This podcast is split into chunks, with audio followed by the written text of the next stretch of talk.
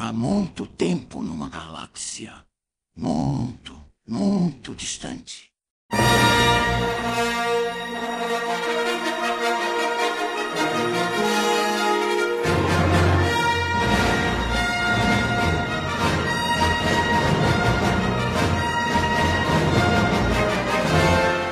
Bem-vindo, você está no Bueiro Nerd, eu sou Marcelo Pereira e que a força esteja com você.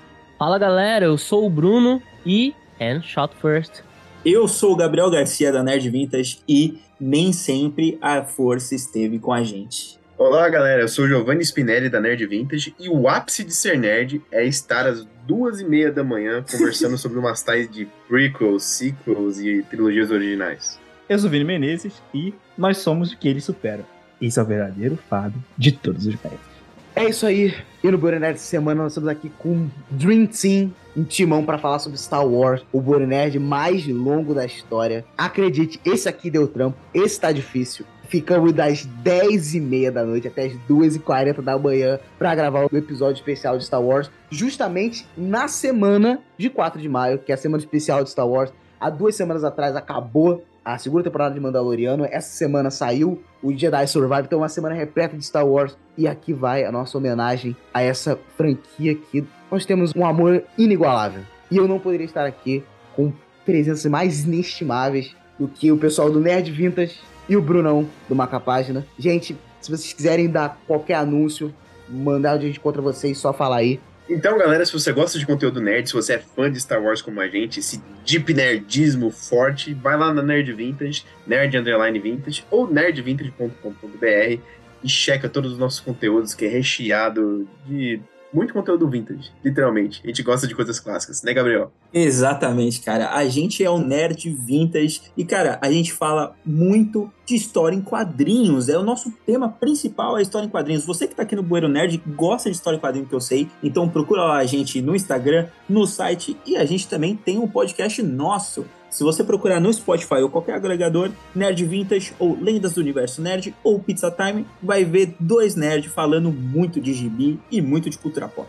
Sejam muito bem-vindos ao Nerd Vintage. Bom, você, cara ouvinte do Bueiro Nerd, que também quer ver mais um pouco mais sobre não só quadrinhos, mas animes e mangás e, bom, as groselhas que o Zé do Boné e o James Gunn estão fazendo por aí. Dá uma conferida lá no Instagram, arroba marca página oficial, ou no YouTube, marca página, que toda semana sai um monte de conteúdo muito bacana sobre os seus universos favoritos. E é isso aí, e eu reitero os agradecimentos do pessoal que ficou com a gente assim. Nunca sugamos tanto de energia dos nossos convidados. Inclusive, eu vou- deixar aqui na, na descrição o site, né, do Nerd Vintage e o canal do YouTube do Brunão. Inclusive, um vídeo do Bruno que eu recomendo que vocês vejam sobre as melhores HQs do Homem-Aranha. Um bom vídeo. E um episódio bom lá do podcast do Nerd Vintage é sobre Tartarugas Ninja, cara. Eu não tenho amigos à minha volta que sejam fãs da Tartaruga Ninja pra gravar disso. Eu amo as tartarugas e ficou um episódio maravilhoso deles lá. Vão lá dar, uma moral, porque o episódio ficou muito bom. E, caso você queira dar o seu feedback a respeito desse episódio, arroba Burinerd no Instagram, tem no Facebook, nosso e-mail, tudo na descrição. Dá cinco estrelas aí pra gente no seu agregador de áudio favorito, porque dá uma moral pra gente com o algoritmo. Ativa o sininho pra ele te lembrar que o Burinerd estreia todas as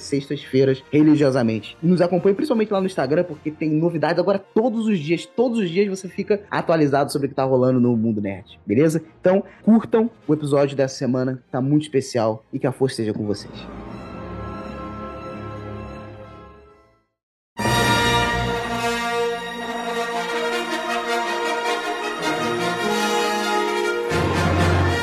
Episódio 1 A Ameaça Fantasma.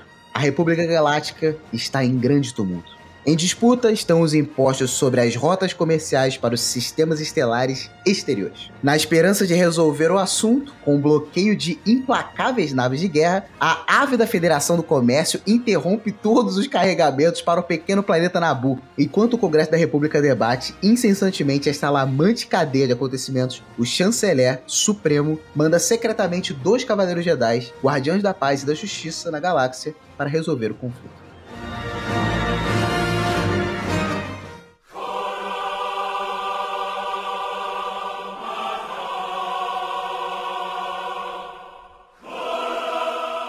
1999, George Lucas decide apresentar Star Wars para uma nova geração, inclusive introduzindo novos personagens e novos conceitos. Já, já. Primeira coisa que vem na minha cabeça.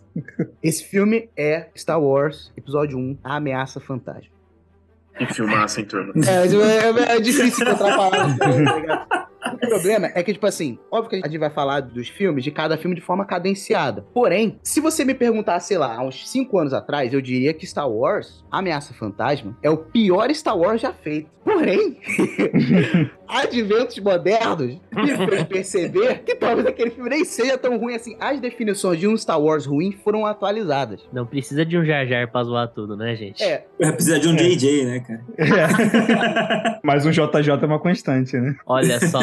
fazendo com que eu olhe não só a Ameaça Fantasma, mas as prequels como um todo, que pelo menos é um filme que o cara teve coragem pra fazer, tá ligado? Embora o filme fosse muito criticado, o filme tem uma linha de história que ele teve coragem de manter até o final. Acho que a parada aí, eu não sei se é já o momento de entrar nessa discussão, já que você tá. É porque minha parada é que eu, eu concordo com o que você tá falando, e é basicamente é a crítica que eu tenho com o JJ, sabe? Porque por mais que o George Lucas, tipo assim, a história dele não pode ser as mil maravilhas, né? De escrita e tal, tanto que nem foi ele que dirigiu, né? O- Os dois melhores episódios dos Star Wars clássicos. Meio que isso que você falou, ele tinha uma história pra contar, tá ligado? E aí meio que, eu- que é o que eu sinto que o JJ faltou, tá ligado? Ele não tinha uma história pra contar. Exato. É. O negócio do George Lucas é o seguinte: a história era muito boa. A história em si é excelente. Pô, o plano do Palpatine é espetacular. A história do Anakin é, é maravilhosa. Só que ela é mal escrita, ela é mal conduzida. Se fosse um outro cara, um roteirista bom mesmo, assim, um diretor bom, as prequels seriam uma obra de arte. Porque, assim, a história é fenomenal. O personagem Anakin Skywalker é um personagem trágico, complexo. Obi-Wan Kenobi jovem é fantástico. Padmé também, um personagem forte. Toda aquela atmosfera da- das prequels é incrível. Só que muito mal dirigido. Tem muito essa coisa de querer vender bonequinho, então fica infantilizado quando não deveria ser infantilizado exageradamente. Por mais que eu seja um fã dos Wilkes, tá? Eu sou o maior fã dos Wilkes do Brasil. mas eu, nas prequels, eu, eu bato forte. Pelo amor de Deus. Qual o teu problema? É o Grievous? Tu não gosta muito do General Grievous? Não é nem o Grievous. É, o, o episódio 3 eu gosto, tá? Mas eu tô falando do episódio 1 e 2. Eu acho o episódio 1 inassistível. Não, é. O episódio 3 foi o primeiro. Se a gente for mudar na ordem cronológica, claro. É o primeiro episódio bom de Star Wars. Nossa, é o meu favorito de longe, assim. Eu, eu amo ele. Justamente por conta do arco do Anakin ali. Nossa, É, eu amo ele. É, eu gosto bastante também. Por revisionismo, por revisionismo, eu gosto muito. É, não, mas é engraçado, cara, porque assim, é realmente o que o Marcelo falou, assim, por revisionismo, o episódio 1 acaba até sendo melhor do que ele era antes. Realmente tinha aquele hate ferrado em cima do filme, porque o filme era Era até desproporcional. Exato, mas por quê? É, é tudo isso que a gente conversou. O George Lucas, ele é um cara espetacular. Ele criou conceitos e criou personagens de uma forma genial. Só que ele não sabia conduzir os personagens nessa história, porque a história, ela é boa. A história do episódio 1, eu acho boa. O problema é que os personagens têm falas muito bregas. Eles são muito mal dirigidos. Até que tem a... Não, tem atores que são bons. Nesse- Liam Neeson, cara. Tem Liam Neeson, cara. São atores bons nesse filme que são mal dirigidos e acaba ficando um negócio muito, muito tosco, assim, sabe? Mas a história do filme é boa. Quando você para pra analisar, quando você pega de longe, assim, pra ver todo o plot, tudo que esse filme tá é, desenvolvendo pra um episódio 3 ali, com um trama de separatista, com o, o senador, todo esse negócio político, deixa o filme muito interessante. O problema é que tem um muro chamado breguice, que a gente não consegue passar. Não, e além disso, não fica claro o que, que o George Lucas tá querendo contar. Em nenhum momento fica claro. Você tem que ser um fã de Star Wars, ter assistido algumas vezes, ter todo Divaga um contexto muito, né? fora. Porque uma pessoa chega. Vamos supor, a pessoa tá começando a assistir Star Wars agora. Ela assiste o episódio 1, terminou de assistir. Você pergunta pra ela e aí, o que, que é a história? A pessoa nem vai saber te falar, porque não fica claro a linha narrativa, sabe? Ah, também, como é que a pessoa vai entender que a Confederação do Comércio fez um bloqueio comercial em Nabu? O que, que é isso que eu acabei de falar? tá ligado? A Confederação do Comércio fez um, um embargo comercial em Nabu. Vamos ter que impedir isso. Por quê? É brincadeira, hein, cara? tem uma virada muito grande do que é a história da trilogia original do que é a história da trilogia prequel. Sim. Porque a trilogia original a gente segue ali o, o Luke Skywalker durante a rebelião. No episódio 1 e nas prequels, a gente acaba vendo vários personagens diferentes, vários núcleos contando várias histórias diferentes. Realmente tem ali um certo tipo de TDAH no roteiro roteiro que não sabe qual história que quer seguir mesmo. É um, um bom, bom exemplo. Roteiro com TDAH eu gostei. Mas eu até entendo um pouco essa dinâmica ser diferente, porque na visão do artista, sabe? Da visão do George Lucas artista, sabe? É, Ele já fez uma parada legal. Eu acho que a ideia dele não era querer fazer a mesma coisa. Então, pô, vou fazer a estrutura desses três novos filmes, tipo, igual a, do- a dos clássicos. Então, ele- acho que ele tinha essa vontade de fazer algo diferente. Por exemplo, explorando esses múltiplos núcleos e tal, que é uma parada que ficou bem famoso na época. Tipo, o Senhor dos Anéis funciona dessa forma, é, os Vingadores funcionam dessa forma. Então, meio que é uma parada que funciona quando bem feito. Quando bem feito. Sim, Importante. sim. Mas essa que é a parada. Essa parte, ninguém reclama. O problema é que, ao meu ver, é que o- ele não se decidiu se ele queria fazer um filme pra criança ou se ele queria fazer um filme com uma história um pouco mais complexa Ficou que os esquizofrênico, filmes né? clássicos. Ficou esquizofrênico. Por exemplo, o filme que tem o embalo comercial da Confederação do Comércio e Nabu também tem o Jar Jar Binks. Não casa uma coisa com a outra. Areia. Eu odeio a areia. o filme tenta te convencer, por exemplo, eu não acho, mas eu entendo se vocês acharem. Eu, o filme tenta te convencer, por exemplo, que a corrida de pódio é super emocionante. Ah, Não é, cara. Não, Não é, é, velho. é. É, é um detalhe no meio de uma parada muito maior que só come tempo de tela pra falar tem duas horas e meia aqui também. Não, se eu fosse criança, talvez eu até achasse animal. Será? Se eu, até porque, pô, quando eu era criança, eu amava Planeta do Tesouro, por exemplo. Todo aquele conceito de nave voadora ali. nave voadora é maravilhoso, né? Submarino. É, eu esqueci, tipo, a moto voadora. Sim. Eu achei, todo esse conceito é animal. Mas quando você lembra que o personagem ali é o Anakin Skywalker, você lembra, pô, é, não, não vai dar nada aqui, não vai dar nada de ruim aqui. Eu, eu até concordaria contigo, mas quando eu era criança eu não gostava. Então, tipo, Caraca, nem que isso, velho. Ah, porque assim, eu realmente assisti na ordem de lançamento, né? Eu assisti a primeira trilogia original, depois a prequel. E ali, assim, tipo, assistindo o Pod Race, não tem sentido aquilo existir. não faz sentido com a história, não tem porquê ela tá ali. Porque, assim, Qui-Gon Jinn já falou que ia levar o garoto, ele já falou que ia comprar o garoto, tudo certo, não precisa de um pod racer. Porque, assim, é, é aquilo que eu já tinha falado antes. É um filme que não sabe pra quem quer fazer o filme. Se quer fazer pro filme pro fã de Star Wars das antigas, se quer trazer um novo público, se quer trazer o público geral, porque não tem como você trazer pod racer, Jar Jar Binks, com Anakin, com N, né? Aquela época ele é o N, junto com realmente o- essa trama política de Star Wars. Agora imagina se a gente tem um filme do episódio 1 com a mesma história política, mas a gente acaba seguindo um personagem que tá no meio, que a gente siga a Padme. A gente tá seguindo a Padme Amidala, vendo toda essa trama política se desenvolvendo. Aí a gente consegue ter um foco legal numa história que eu acho super maneira. No episódio 1, eu acho muito mais legal a trama política do que a história realmente do Anakin Skywalker, né? Que é, seria a proposta inicial, seguir o Anakin. Eu concordo com você. Eu lembro até uma vez que meu irmão fez um questionamento, meu irmão do meio, fez um questionamento, eu não soube responder na época. Eu nem sei se eu saberia responder hoje. Aí vocês me ajudam. Porque a Padmé, ela tinha quatro sósias. Pra caso ela fosse acontecer algum assassinato, ela não fosse assassinada, né? E aí meu irmão perguntou, ué, mas por que, que ele só não mataria todas as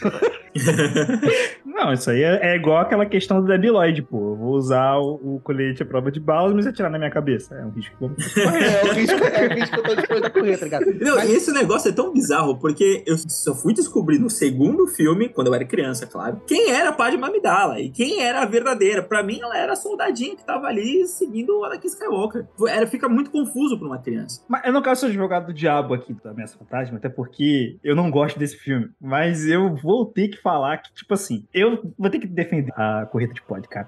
Porque a corrida de pod, a corrida de pod, você tem que entender que aquele filme, até a parte da corrida de pod, ele é chato. Ele não é tinha acontecido chato. nada, isso é, muito verdade. chato. Então a corrida de pod foi a primeira coisa que você, tipo assim, pô, peraí. Aconteceu alguma coisa. Acontecendo alguma coisa aqui. É mais uma questão que a minha crítica é nem tanto a corrida de pod. A minha crítica mais é a construção do roteiro para chegar à corrida de pod. Porque aí, se ela fosse melhor justificada, se ela fosse melhor. Eu acho que estaria muito bem ali no roteiro, porque ela, ela ali era uma questão de quebra, sabe? Tipo, tu parar com essa monotonia e tu criar meio um momento ali que tu vai ficar um pouco tenso, que tu vai ficar, o que vai acontecer depois disso e tal. Eu vejo isso, ela naquela parte do primeiro filme do A roteiro. corrida de pod ela tem um problema de roteiro muito grave. Que o, o filme ele já começa. A gente não tem o porquê torcer pela Anakin Skywalker. A gente não se apegou a ele. Ele se torna o protagonista no mesmo do no meio do filme. Se o filme tivesse focado começando o filme mostrando o menininho pobre lá em Tatooine, sem revelar quem é, sofrendo as dificuldades ali com a mãe dele, passando toda aquela dificuldade, de repente desce desce uma nave, dessa nave descem dois Jedi, um deles fica subentendido que é o Obi-Wan Kenobi. Nossa, bem melhor assim, hein? Nossa, sim. A gente já tá acompanhando desde o começo do filme o Anakin Skywalker, a gente vai torcer por ele, que a única chance dele sair de Tatooine seria a corrida de pod, a gente vai torcer por ele. Mas não, no meio do filme para tudo, depois de ter mostrado já o, o mundo do É que Jar ele Jar Binks. Contou com a nostalgia retroativa, né? Ele tava contando que você saber que ele é o Anakin, você ia se apegar a ele. Exato. Isso. Caraca, isso seria maneiro, hein? A real é que a gente só começa a torcer pro Anakin no episódio 6, né?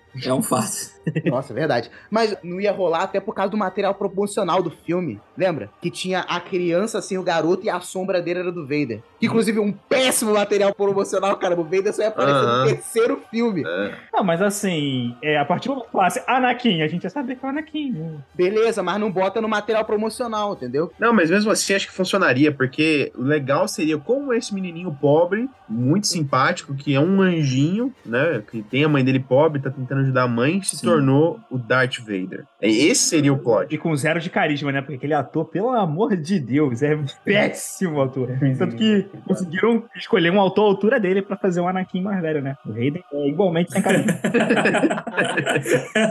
Mas esse momento do Anakin, por exemplo, do Anakin se despedindo da mãe dele, depois que ele ganha a corrida de pod, esse momento eu vou dizer que eu acho emocionante, cara. Dele se Uhum. despedindo da mãe dele. Eu acho que são os únicos momentos que você se, se importa com os personagens. É o Anakin se despedindo da mãe e o Qui-Gon morrendo. Sim, É, o único, sim. é até o único momento que você lembra que, que são seres humanos ali. E é, é muito legal mesmo, cara, porque assim, quando tem o Anakin se despedindo da Shmi, ela é uma mãe que tá abrindo mão do filho porque sabe que o filho vai ter uma oportunidade melhor fora desse planeta, sabe? Que ele ali ele não vai ser um escravo que nem ela Sim. e que ele vai ser livre e vai ter e vai poder crescer. Cresceu da forma completamente errada, mas cresceu. Não, é, não que ele fosse crescer muito melhor ali, né? não ia ser uma vida lá muito melhor. Mas talvez a galáxia estaria um pouco melhor. Talvez. Nossa, com certeza estaria. Um arife disso seria do c... diga-se de passagem. Pô, essa boa ideia. Eu acho que seria pior, porque o Conde do Khan é muito longe e o General Grievous do mesmo jeito também. Mesmo sem Anakin. Quem que ia vencer os dois? É, mas aí o Conselho Jedi ia conseguir descobrir que é o Palpatine e ia, ia lá e matar ele, pô. Não ia conseguir, não, cara. Não ia. Se, se chegasse lá o Mace Windu pra encontrar o Palpatine, Palpatine teria o Conde do Khan e o General Grievous do lado dele, ao invés do Anakin. E os dois também dariam um jeito todo Jedi. Contando nesse What If, Qui-Gon Jinn, Obi-Wan, Mace Windu poderia estar ali pra... Porque, assim, se não fosse o Anakin, o Qui-Gon não estaria nesse meio, ele possivelmente não morreria pelo Darth Maul. É, Tendo o. Qui-Gon contra o Kondukan, que aí ele já é, tipo, aprendiz e mestre Ia ser aprendiz, da hora. seria muito louco ali. Ali já, já tinha a queda do Dukan. Aí depois o, o Grievous é o Obi-Wan mesmo que pega o Grievous. O, o- tanto que o Anakin nem, nem enfrenta o Grievous. É, mas aí a gente ia perder uma das melhores cenas pra mim das prequels, que, são, que é a cena do Anakin derrotando o Dukan, cara. Nossa, seria animal, de fato. Mas antes da gente passar pra esse filme, deixa eu terminar aqui no episódio 1. Mas vocês falaram que tinha uns diálogos sofríveis. Tem um que eu lembrei aqui agora. que a, a Padmé. A Padmé fala assim pro. Pra que criança? Você é um escravo? Eu não sou um escravo, eu sou uma pessoa. Meu nome é Anakin Skywalker. Eu não sou escravo, eu sou uma pessoa, meu nome é Anakin. Enfim, É, eu sou escravo. Nossa. Não, e, cara, eu- o Jorge Lucas, quando escreveu essa linha de diálogo, eu falei, nossa. Cara, o chat GPT faz textos mais humanos, né? É. Mas enfim, vamos pular logo pra luta do Maul e o Qui-Gon. Porque o filme, nossa, caraca, tem uma exceção de saco muito grande até chegar nessa parte, velho. É muito chato. Eles recrutando aquele sapo Jar Jar. Pelo amor de Deus, que Caraca, já apagaram isso da minha Para, cabeça. que eu nem me lembro disso. Filme é Eu não horroroso. lembrava. Eu esqueço as coisas pra vocês me lembrarem essas horas da noite. É embaçado, hein, gente? Para, mano. Que é isso, Mano, como é que mano? o George Lucas manda isso pro cinema depois de lançar a trilogia original e ter participado dos Indiana Jones originais? Cara, deveria ter É, vergonha na é. cara, velho. Que, meu, pelo amor de Deus. Ele disse que o Jar Jar Binks foi inspirado no, no Charlie Chaplin. Foi como se fosse um Charlie Chaplin ali na história. Pô, mas se você for ver, assim, são conceitos interessantes, tá ligado? Os Cavaleiros Jedi juntando pessoas, exércitos e nações pra realmente lutar contra os separatistas e os droids. Isso é legal, mas mal feito, Sim. mal feito.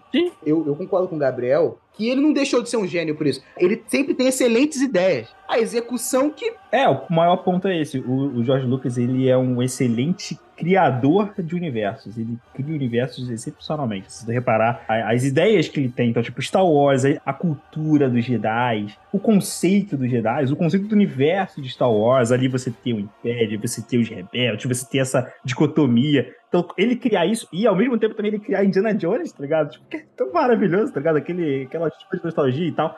Então, tipo, ele cria muito bem, mas ele precisa de alguém, tá ligado? Tipo, o Titio Spielberg, pra falar, tipo assim, hum, faz tal coisa desse jeito, tá ligado? Faz- Sim. Isso é muito legal, mas faz desse jeito. Não, perfeito, perfeito. Com- Como criador, ele é realmente fantástico, assim. E ele tendo alguém pra poder realizar essas ideias dele é primoroso. Tanto que o episódio 5, que a gente ainda vai chegar, é o melhor Star Wars, assim. Tipo, e não é ele que dirige. Não, foi o professor de faculdade dele que dirigiu o episódio 5. Que e- ele deve ter faltado. Ele faltou essa aula.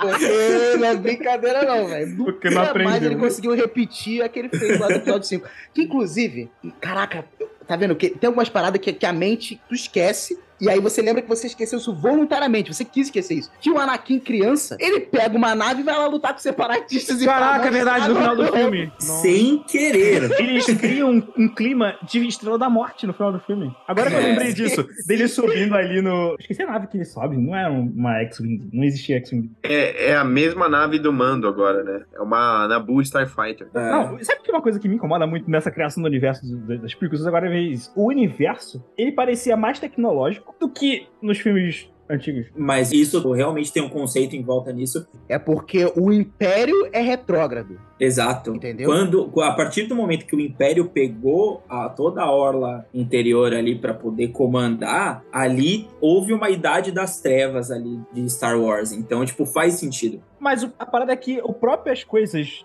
do Império são evoluídas. Só se a ideia foi essa. Exato, é. Não, não, realmente. É que a gente força a barra pra encaixar isso. A gente força a barra. Realmente não faz sentido. Ah, mas Star Wars é isso. Pô, é, não, As prequels não faz nenhum sentido, cara. Não custava nada. O cara fazer uma tecnologia zoadinha. Os droids desapareceram. Não tem nem sucata, cara, dos droids de batalha. É verdade, os droids de batalha, bagulho mega avançado, tá ligado? Não tem nem sucata deles jogada em Tatooine. Pô, não tem. mas assim, eu, eu acho que tecnologicamente clone é mais avançado que droid. Eu prefiro droid. Não, eles não trocaram por, por clone, eles trocaram por pessoas normais. E os, e os droids eram muito melhores. Sim, por voluntários, o que não faz o menor sentido. Não faz o menor sentido isso. Eles Porque não é mais trocarem- clone. Não, além de não ser mais clones, o que não faz o menor sentido, porque o clone é um exército infinito. Você tem Sim. suprimento infinito de universo. Você também deixar de ter o robô. Se eu sou o imperador, quem sou eu pra criticar o imperador Palpatine, né? Ele é um gênio. Mas assim, eu teria os três exércitos de robô, clone e soldado. É, não, não faz sentido. Esse é, esse é um problema da criação do universo mesmo. Realmente, eu acho assim que é, muita gente fala, ah, tem pouco retcon das prequels pra trilogia original. Eu acho que não. Eu acho que muita coisa nem sequer faz sentido. caramba. Nem sequer faz sentido, cara. Não, vamos ser sinceros aqui. De novo, George Lucas é um gênio, pá. Mas, cara, ele inventou de última hora que o Anakin Skywalker é o criador do C3PO. Não, isso é forçado demais. Porque tinha um monte de C3PO antes, cara. É, aquilo ali não, não faz o menor sentido. Não faz o menor sentido isso, velho. Eu tinha esquecido disso. Mas é, realmente é lotado de retcon esses, esse, o Star Wars. Mano, e tem retcons até em detalhes bobos, como a roupa dos Jedi. Nossa, é verdade. Não, essa é a mais. Puta, é um absurdo essa, cara. O tio usava roupa de Jedi, cara. E não era roupa de Jedi, é roupa de morador de Tatooine. É roupa de eremita, né? Roupa de quem É. vai morar no, no deserto. Mas não, todos os Jedi usam essa roupa, porque o Obi-Wan usava. George Lucas não tava bem nessa época, não. Galera, não tava bem. Não tava, não. Não, assim, mas uma coisa que a gente pode concordar é que Star Wars é realmente uma trilogia que não foi exatamente planejada. Até porque o primeiro filme era pra ter sido um standalone. Era essa Star Wars acabou, vai acabar e já era. Acabou. Com a explosão da Estrela da Morte, acabou ali o Império e tá tudo certo. Só que fez tanto sucesso, mas tanto sucesso, que aí a gente tá com coisa até hoje, né, cara? Então, assim, retcon, né, coisas improvisadas, ia rolar mesmo. Tipo, isso acontece. E quando é um bom retcon, a gente até releva, pô, da hora, maneiro. Mas quando é um retcon tipo do C3PO, não tem como, cara. Não Hum, uma coisa pra gente mostrar, até que a gente não tá falando por ser fanboy, a melhor luta de sabre até hoje é do episódio 1. Ah, controvérsia. Não hein? sei. Há hein? controvérsia. Isso aí, há isso aí dá, dá espaço pra Não. gente discutir aqui. Que isso, É. peraí, pô, peraí. É uma boa luta, mas uh, não sei se é melhor. Eu tô falando de coreografia, não tô falando de peso, não tô falando de nada, tô falando só de coreografia. Eu também discordo, continuo discordando. Caraca! Caraca, você tem episódio 3 ainda. Eu não concordo. Eu acho que eles batem nos sabres. Eles não estão tentando se matar. Eles estão batendo no sabre um do outro. Cara, episódio 2 tem cenas de luta melhores. Não, Episódio 2. não! Tem. Não, calma, beleza. Tem. Aquela luta lá naquela arena lá é mais maneira do que, do que, pô, do que essa daí, pô. Não. Nossa, não é mesmo. Aquela luta na arena do episódio 2 é muito tosca. Só um disclaimer, só um disclaimer. Eu posso estar enganado porque eu só tenho uma lembrança desse filme de, sei lá, uns 5, 6 anos atrás. Então na minha cabeça que eu acho que deve ser maneiro, tá ligado? É, vê de novo, é muito feia. É mal coreografado, é muito mal, porque tem Jedi batendo em nada. Ele mirou, sei lá, na batalha, na batalha dos cinco exércitos e acertou em, em alguma tá parada, tá ligado? Então é minha cabeça porque eu achei a cena maneira e aí na minha cabeça foi da hora. A, a gente ainda vai chegar nisso, mas pra mim, a luta do 3, por vários motivos, técnica, coreografada e emocional, história falando, não, mano, na lava não tem como. É a melhor, Aquilo é a melhor. É a melhor, é a melhor. Pra mim é do, do episódio 3 também. Surreal. Pra mim é a do 7 no final, da Rey e do, e do Kyle. Eu gosto também dessa. Essa que você falou é minha luta de sabre favorita em Mustafar. A luta do Obi-Wan versus o Anakin em Mustafar. Mas eu ainda acho a do primeiro episódio mais bem coreografada. Mas enfim, vamos falar um pouquinho de Ataque dos Clones? Um segundinho, a gente vai fazer igual Star Wars e vai ignorar o midichlorian? Vamos. Vamos. Eu nem tenho que comentar sobre esse absurdo aí. Vamos, não tem que, que, que a gente vai falar disso. Mid- Midichlorian faz parte de delírios coletivos. A gente sorri a cena, finge que não existiu e segue o baile. Vocês estão me fazendo fazer o George Lucas cair no meu conceito com esse podcast. Tô lembrando de umas coisas aqui que esse cara fez. tem mais ideias bem merda. Meu Deus do céu. É, Eu juro pra você que tá escutando que a gente gosta de Star Wars. Eu juro pra A gente você. ama. Então tá, a minha prateleira aqui em cima é puro Star Wars, não vai dar pra ver, mas é, O cara tem até uma tatuagem. Uma não, tem o Vale, ó. Assinatura do Lucas aqui também, ó. Caraca. Caraca. Nossa. É. Nossa. Cara, mas uma coisa que eu queria falar, antes de você passar pro 2, é que, basicamente, a maioria dos filmes, eles são reflexos da época que eles são feitos, tá ligado? Hum. Só que, tipo assim, eu geralmente separo a genialidade do cara que faz o filme quando ele supera a, a isso. Então, tipo assim, se você reparar os filmes clássicos, eles superam. O que vai quebrar ali é que é efeito visual, mas, pô, isso aí te releva. Tu vai ver Kubrick, tu vai achar o efeito visual meio feio, mas tu vai ver que ele supera a época que ele foi feito. O problema é que a maioria dos filmes da prequel, o 1 e o 2 ali, principalmente, cara, eles são muito reflexos de 99 e 2000. É efeito visual pra qualquer coisa, chroma key, qualquer coisa, o cara me mete um chroma key. Decisões de roteiro, tipo assim, comédia pra fazer, chamar a família pro cinema, coisa que na época da primeira trilogia, ninguém se preocupava com isso. Vender boneco, como já foi citado. Toda essa questão do midi-chlorians, de você querer deixar tudo mais científico, tá ligado? A gente tá falando de Star Wars ou tá falando de MCU aí, que eu não entendi? Nossa, verdade. A história se repete, né, cara? Nossa. Tudo tem que ser científico, tá ligado? Tudo, tipo assim, a gente não pode deixar que Star Wars, a parada da força, seja uma coisa mística sem explicação, não. A gente dar um embasamento científico. O couro, tá ligado? Tem que usar couro. Então, mano, isso me incomoda nos filmes, porque eles são totalmente datados, tá ligado? Em questão de temáticas. assim. Lembra do Qui-Gon? Obi-Wan. Esse garoto tem mais midi-glórias do que o mestre Yoda. É verdade. Tem? Tipo,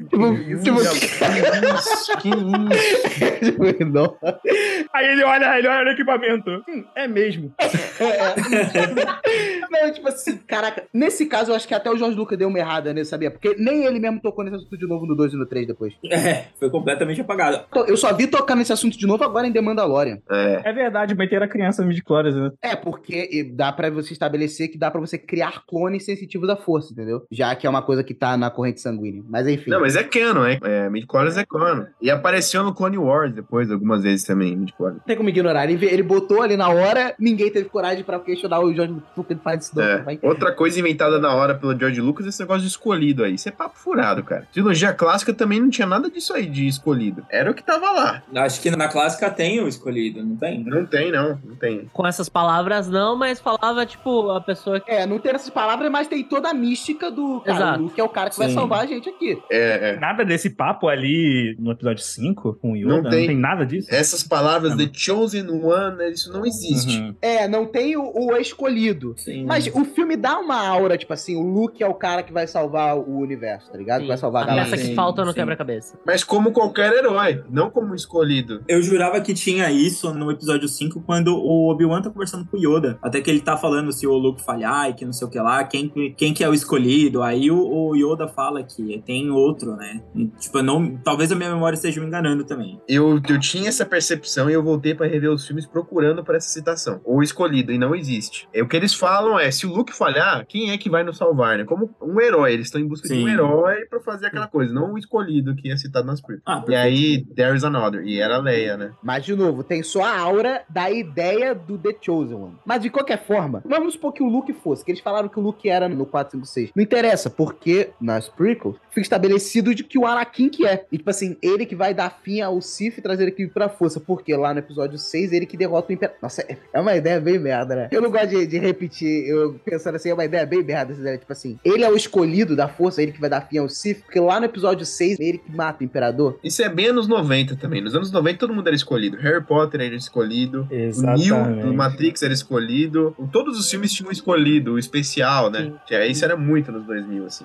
E o George Lucas tentou fazer isso pra ele também. É, só que o único escolhido genocida é o Anakin. Agora eu vou fazer um, um esforço aqui pra dar significado no que não tem significado. Faz sentido esse negócio do escolhido, porque assim, se você for ver, existia uma academia Jedi. A força tava completamente desequilibrada. Quando chegou o Darth Vader ali e derrotou todos os Jedi, ficaram, ficando apenas Trouxe o equilíbrio à dois, força. trouxe o equilíbrio à força, pô.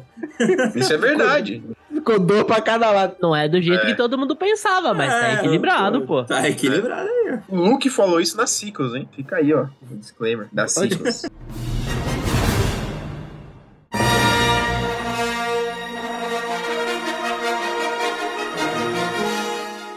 Episódio 2 Ataque dos Clones A apreensão no Senado Galáctico. Milhares de sistemas solares manifestaram sua intenção de deixar a República. Esse movimento separatista, sob a liderança do misterioso Conde Dukan, tornou difícil para um pequeno número de Cavaleiros Jedi manter a paz e ordem na galáxia. A senadora Amidala, ex-rainha de Nabu, está voltando ao Senado Galáctico para votar a delicada questão de criar um exército da República para ajudar os combalidos Jedi.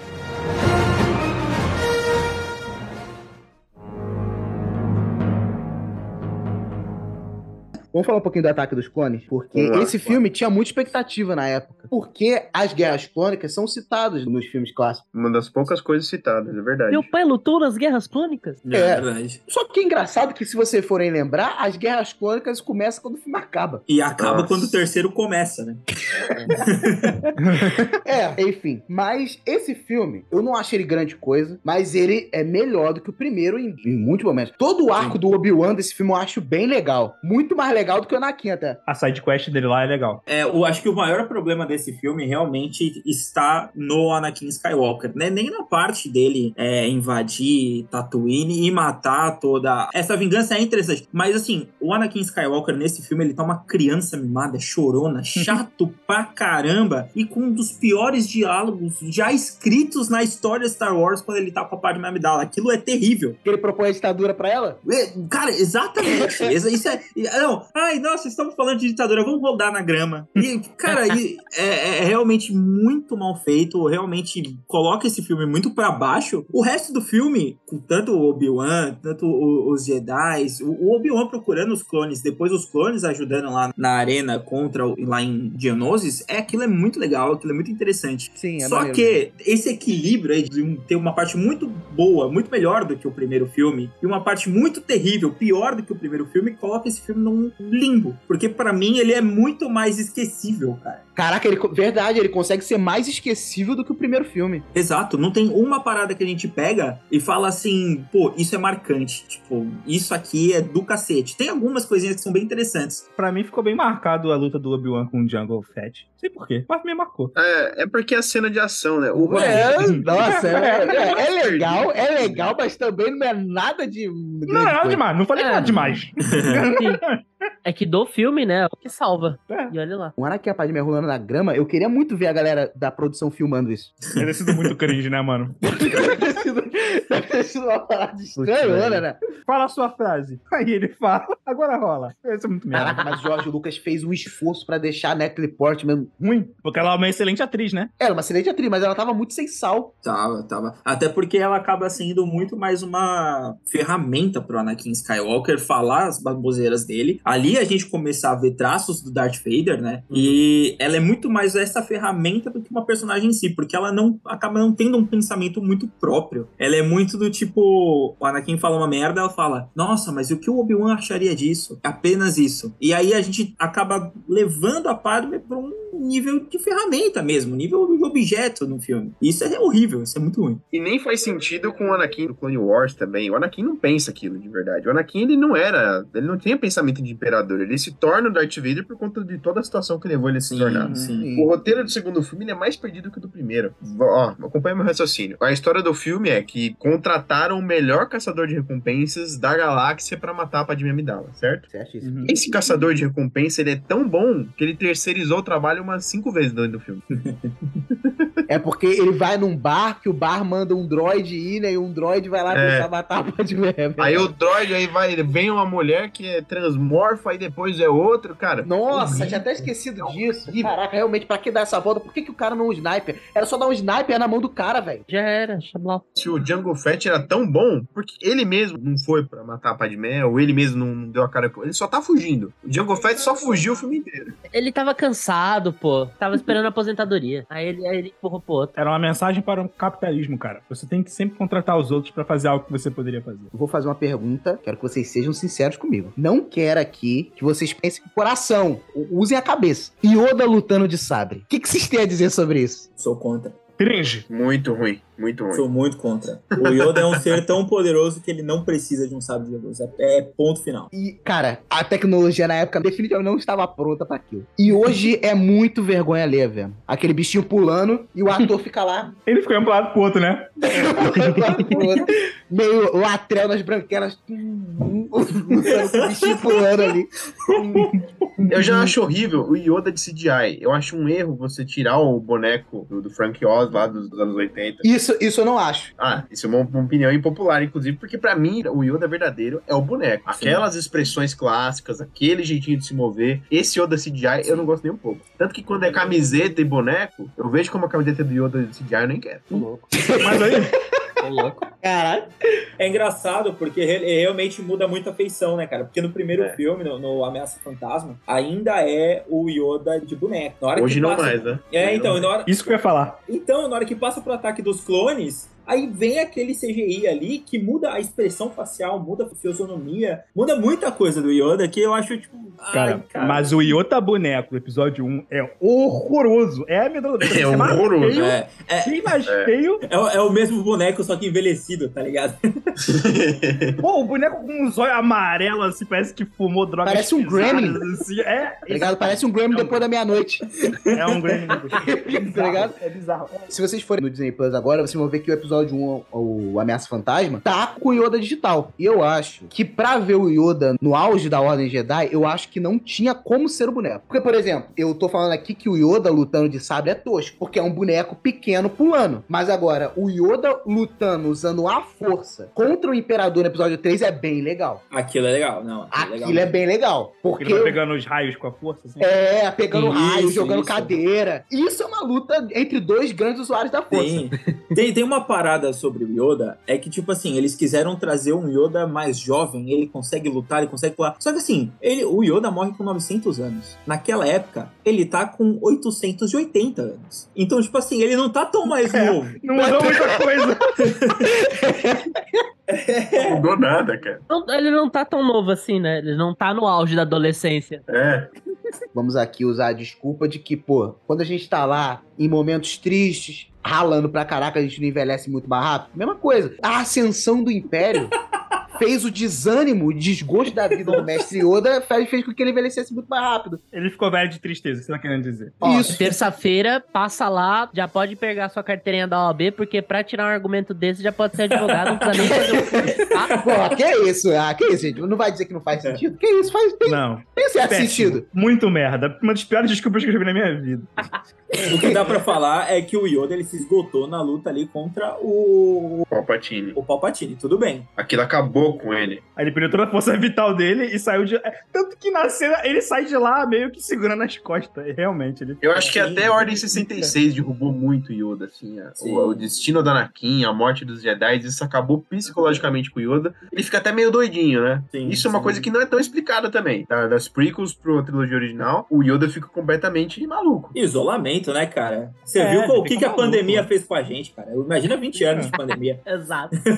Ainda sonho com algo do Yoda 100% nesse período aí. Eu acho que seria animal. Estão lançando série Muito Yoda? bom. E o Yoda finge que não conhece o R2D2, né? Vocês já repararam isso? Ele finge que não conhece o R2D2 por algum motivo É. desconhecido. Não, não tem porquê. Às vezes o R2D2 fez algum barulho que significava piscada de olho, tá ligado? Mano, para com isso, cara. para com isso. Cara, esse episódio vai ter que parar de ser chamado de Star Wars, vai, tipo, vai, tipo, quebrando Star Wars, né? Tipo, É passada de pano Wars aqui. É. Não, porque, por exemplo, o Luke entende o R2. Sim. O R2 também não fala que o pai, ó, o teu pai é o Vader. Você sabia que eu só me liguei em como que ele entendia jogando o novo jogo? Numa frase muito específica. Porque eu nunca, eu nunca pensei assim, como que eles entendem os droids? Eu nunca, eu nunca tinha pensado nisso. Aí eu jogando o Jedi Survival, tem uma hora que no início do jogo, um maluco fala assim, eu não falo binário, eu não, eu não entendo o que você fala. É uma língua, é. Língua. Caraca. Então ele tá falando em binário, e aí ele fala, Nossa. tipo, 0 e 1, um, aí um barulho é 0 e 1, um, e aí eles entendem binário, entendeu? Que simples, cara. Isso é, olha que legal. Nossa. Cara, e detalhe que eu ia falar isso agora, porque quem viu a última temporada de The Mandalorian, a terceira, acontece exatamente esse diálogo. É. Ele fala, desculpa, eu não Exatamente. binário. O Din Djarin não fala binário também. É, ele não fala fala binário. Eu ainda não vi a terceira temporada, porque eu não tô muito mal acostumado com Andor. Eu vi uma coisa Nossa, de tão boa Andor qualidade. Foi, bom, Andor foi tão bom demais. Foi tão bom que nem parece Star Wars. Dá até uma dó falar isso, né? Mas É. ultimamente tá. tá, tá... Sim, o, o Andor foi tão bom que não parece realmente Star Wars da Disney, né, cara? É, não, na verdade, parece um. Vai, parece um Rogue One. Vai, Rogue One é um filme bem sério. Era a proposta do Andor desde o início era essa, né? Tanto que É, o Andor, ele- Não, mas é mais sério do que o Rogue One até. Tanto que o filme, o filme tem longas cenas de diálogo denso. Sim. É que o, o Andor, ele tá fora daquela panelinha, fora daquela bolha que tá sendo planejada pelo Filoni, né, cara? É. E eh, talvez isso seja uma opinião minha impopular Star Wars novamente, mas eu não sou tão fã do que o Filoni faz, assim. Eu prefiro... Meu Deus, Star cara, Wars. olha isso que tá falando, Gabriel. É isso aí. Esse isso, episódio cara? vai ser cancelado com essa frase. Não, isso pra mim, eu discordo completamente. Essa é a primeira vez que eu vejo alguém falando mal do Filoni. É, tá ligado? É Eu sabia vez. disso, eu não sabia, eu não sabia. Pra mim, ele e o John Favreau tinha que ser tipo Kevin Feige. Mano, assume essa merda Sim. toda, velho. Pra mim também, pra mim também. Eu amo o trabalho do Filoni. Manda a Kathleen Kennedy pra rua e bota esses caras no lugar. Nossa, real. É isso aí mesmo. Não, assim, pra que vocês não achem que eu sou um vilão, eu gosto de Clone Wars, eu gosto de Mandalorian mesmo. Eu não gostei de Boba Fett, eu não gostei de Obi-Wan. E, tipo assim, eu gosto mais do Star Wars, assim, muito mais parecido com Andor, muito mais parecido com Rogue One, muito mais, muito mais parecido com a trilogia clássica, do que a proposta do Filoni, que é realmente trazer, assim, um- o universo expandido de Star Wars. Isso aí eu, eu acho. Não, não é o Star Wars que eu quero ver, mas é o Star Wars que eu gosto de ver, mas não é o Star Wars que eu quero ver, entendeu? Ó, Legal, legal. Isso dá visões diferentes. Na minha É. visão, a coisa mais parecida com a trilogia clássica que existe é o que o Filoni faz. Assim, é o que mais me dá aquela sensação. Eu tô vendo de novo aquele Star Wars. Aqui dentro. assim, Quentinho no sabe? coração, né? é, eu acho que o que o Filoni faz é a síntese perfeita do velho com o novo, É verdade, cara. tá ligado? É verdade. Que é uma ponto. coisa que os outros não conseguiram fazer. A série do Obi-Wan é uma tentativa fracassada disso aí. Ah, é que a série do Obi-Wan teve um problema catastrófico porque essa série era pra ser. Um filme. Era pra ser filme. E aí, ai, vamos remendar as paradas aqui. Mas peraí, peraí, É. peraí. Pra mim, isso não é desculpa, porque pra mim, quando é uma série, devia ser melhor trabalhado do que um filme. Porque se você tem um filme, você tem duas horas. Concordo, mas é porque, como o projeto original era o filme, eles tiveram que tirar umas paradas da bunda pra dar o tempo. Vamos encher, né? Vamos e encher falar, ah, não, tá aí, ó, pra ter a duração mínima de uma Virar série. seis episódios. E eu acho que não precisava. E, mano, nego pode fazer um malabarismo mental que quiser, que é um baita erro de roteiro, a Leia e o Obi-Wan se conhecerem, É. não faz o menor sentido isso. Tu tem, Real, que, faz- tem que fazer uma ginástica mental absurda pra isso funcionar. Isso é o maior retcon da, Star Wars. Não, mas veja bem, o droid fez lavagem cerebral nela entre o Kenobi e o episódio 4, e aí por isso que isso aconteceu, pô. Tá vendo? Depende, se for o Obi-Wan das crônicas de Obi-Wan, aí ele é diferente. Ele é sacana a esse nível.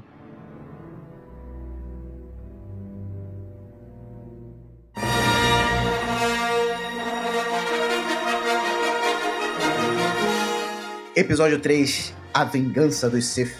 Guerra. A República está desmoronando sobre o ataque do impiedoso Lord Sith, Conde Dukan. Há heróis de ambos os lados. O mal está por toda parte. Em uma maneira surpreendente, o diabólico líder droid General Grievous invadiu a capital da República e sequestrou o chanceler Palpatine, líder do Senado Galáctico. Enquanto o exército separatista de droids tenta escapar da capital sitiada com seu valioso refém, dois Cavaleiros Jedi lideram a missão desesperada para resgatar o chanceler preso.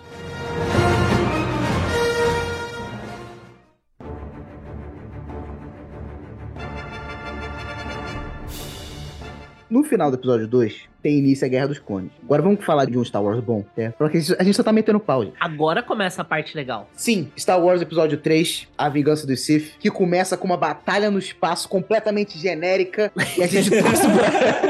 e, com- e- Mas é, é muito genérica, mas é muito gostoso de assistir. É muito legal de assistir aquela batalha espacial. Vou te falar, eu não gosto, eu não gosto nem da batalha e nem da parte quando eles estão lá naquele. Ah, o elevador caiu. Ah, o R2 escorregou no óleo. Caramba, entra logo de pelo amor de Deus. Aquele momento B10 do R2 é muito forçado, né? Ele taca fogo no cara, velho. Cara, o que todas aquelas ferramentas do R2 serviriam mais pra frente? Nossa senhora! E não Não foi trilogia original. É impressionante. Tiraram dele, né? Nerfaram o droid. Caparam. Mas é, antes de entrar nos detalhes do episódio 3, só uma coisa boa que não segue a linha dos filmes pá, mas que o Ataque dos Clones presta muito bem é pra introduzir uma das melhores séries animadas da Star Wars, que é Clone Wars. Concordo. Pra com mim você. é, é um, É. é um dos maiores pontos pro fim do segundo filme. Se bem que na época o Clone Wars que foi introduzido era do Gendy Tartakovsky, né? Que é o meu favorito. Não, que é é bom também. Eu preciso ver hoje em dia, porque eu vi uns episódios perdidos no Cartoon Network que passava, tipo, intervalo das coisas. Puta, é maravilhoso. E inclusive o do Gendy Tartakovsky explica muito mais coisas. Explica a origem do General Grievous, explica por que, que ele tosse. O rumo em que a guerra tava no episódio 3 também é explicado no do Gendy Tartakovsky. E apesar da Kathleen Kennedy dizer que não é canon, dá pra encaixar perfeitamente sim no canon com a Clone Wars 3D. Vamos lá. É birra. Quem, quem tem a voz nisso é o George Lucas. Kathleen Kennedy, isso é óbvio. É, é, é canon. E tipo assim, pra você que tá escutando, a gente não vai falar de universo expandido aqui, mas, pra mim, um complemento perfeito do episódio 3 é a sétima temporada de The Clone Wars. Os quatro últimos epi- episódios podiam muito bem ser um filme, mostrando o que, que a Ahsoka Tano estava fazendo durante os acontecimentos do episódio 3. Cara, que animal! Vocês viram isso? Tem até algumas cenas que mostram, tipo assim, enquanto acontecia isso, tava acontecendo isso aqui. Tipo, Eu mando esse o... Filone aí. Esse Filone é legal. Nossa, mano, mano, o momento, o momento que a Ahsoka tá na nave, que ela acabou de tirar, depor o Mol de Mandalore e a Ordem 66 está na nave dela. Nossa, aquele momento ali é um desesperador, foi animal, animal, É. um baita complemento. A Ordem 66 é uma das minhas cenas favoritas de filme, É, cara. é. O que a gente pode falar é que o, o episódio 3, ele é inteirinho, ali pelo menos depois da queda da nave do Grievous, ali, a partir dali é tudo emocional, cara. É tudo tipo assim, você vai sentir cada uma das coisas que vai acontecer a partir daqui. E é muito bom, cara. É animal. A partir da morte do Conde Dukan, vira um filmaço. É no início. É logo no início. Mas é porque a partir desse momento só acontece muita coisa maneira, cara. Mano, hoje eu me emociono, por exemplo, em ele chegando em Coruscant e a, a Padmé escondida pra falar pra Anakin da gravidez dela, tá ligado? E É aí, muito legal. aquele clima, tipo assim, caramba, e agora? Tipo assim, não, vamos fugir, não sei o que, não sei o que lá, mas vai fugir como? Se o, o, o cara ali é o escolhido, pô. Vai, vai fugir pra onde? Esse clima é muito bom. Eu gosto muito do episódio 3, mas hoje eu tenho uma opinião um pouco diferente de que eu acho que ele é meio corrido. E eu acho que, no caso, o que era o- pra mim o mundo ideal, se tipo, desse um universo Orif ideal, seria muitas das coisas que a gente acha que é chato no 2, ele ter, tipo, diminuído. E o 3, o, o- pelo menos o finalzinho ali, o o início do 3, aquele início, a parte do Conde do Canto, tudo isso tá no 2, tá ligado? E aí o filme seria um Concordo. pouquinho mais. Porque eu acho que o filme é muito corrido, porque ele, ele parece que o filme do Michael Bay, o 3, tá ligado? É hype lá em cima o tempo inteiro, tá ligado? Tipo, é ação o tempo Você inteiro. não tem tempo pra respirar. É, é exatamente É. o tempo pra respirar. E eu acho que é importante ter tempinho. O George Lucas tinha muita coisa pra resolver no 3, muita coisa em aberto. Exato. Ele, ele faz um e o 2 e não conta nada, cara. Pô, tu fala no filme do Michael Bay, agora imaginei o, o 3 dele termina com o Imperador e o Vader na Praça da Morte sendo construída. Estamos aqui esperando. Tocando Linkin que Park no fundo, né? Enfim.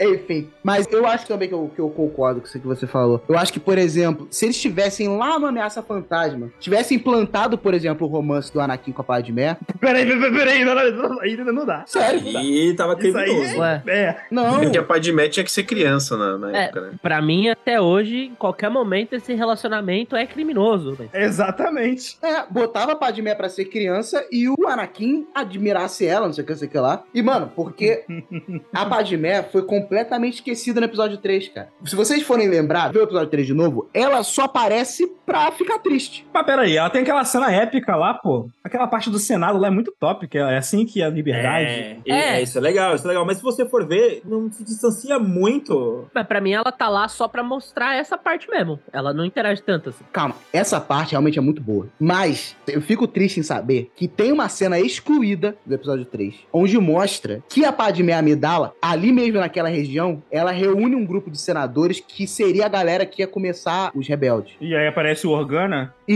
isso, ela que, que junta o grupo que resultaria na Aliança Rebelde. E pra Sim, mim, legal. isso fez uma baita falta, hein? Na personagem. Seria um plus, ó. Cara, teria fez, fez uma baita falta na personagem. Porque, infelizmente, ela foi a mulher que amava Anakin e sofreu por isso. E a personagem rendia mais. Ela rendia mais. Sim, com certeza. É porque a personagem ela não se distancia muito do que ela já foi construída nos outros filmes, que é ser a ferramenta de mudança do Anakin Skywalker. Apenas isso. E ela merecia muito mais, porque ela era. Tipo assim, no Clone Wars a gente vê que ela é um personagem muito legal. Sim. E, e se o George Lucas ele tá querendo contar uma história política, coloca muito mais o protagonismo nela. Porque o, o desenvolvimento do Anakin ali, ele é muito rápido. Ele é tipo assim, descobrir que vai virar pai, ficar preocupado e ter todos aqueles sonhos manipulados pelo Palpatine e depois virar pro lado negro pra poder salvar a mina dele. Tipo, essa virada do Anakin, ela é resolvida muito facilmente. Então, dá um protagonismo maior no Obi-Wan e na Padme pra conseguir ver o lado político de Star Wars muito mais em ênfase. Eu gostaria de destacar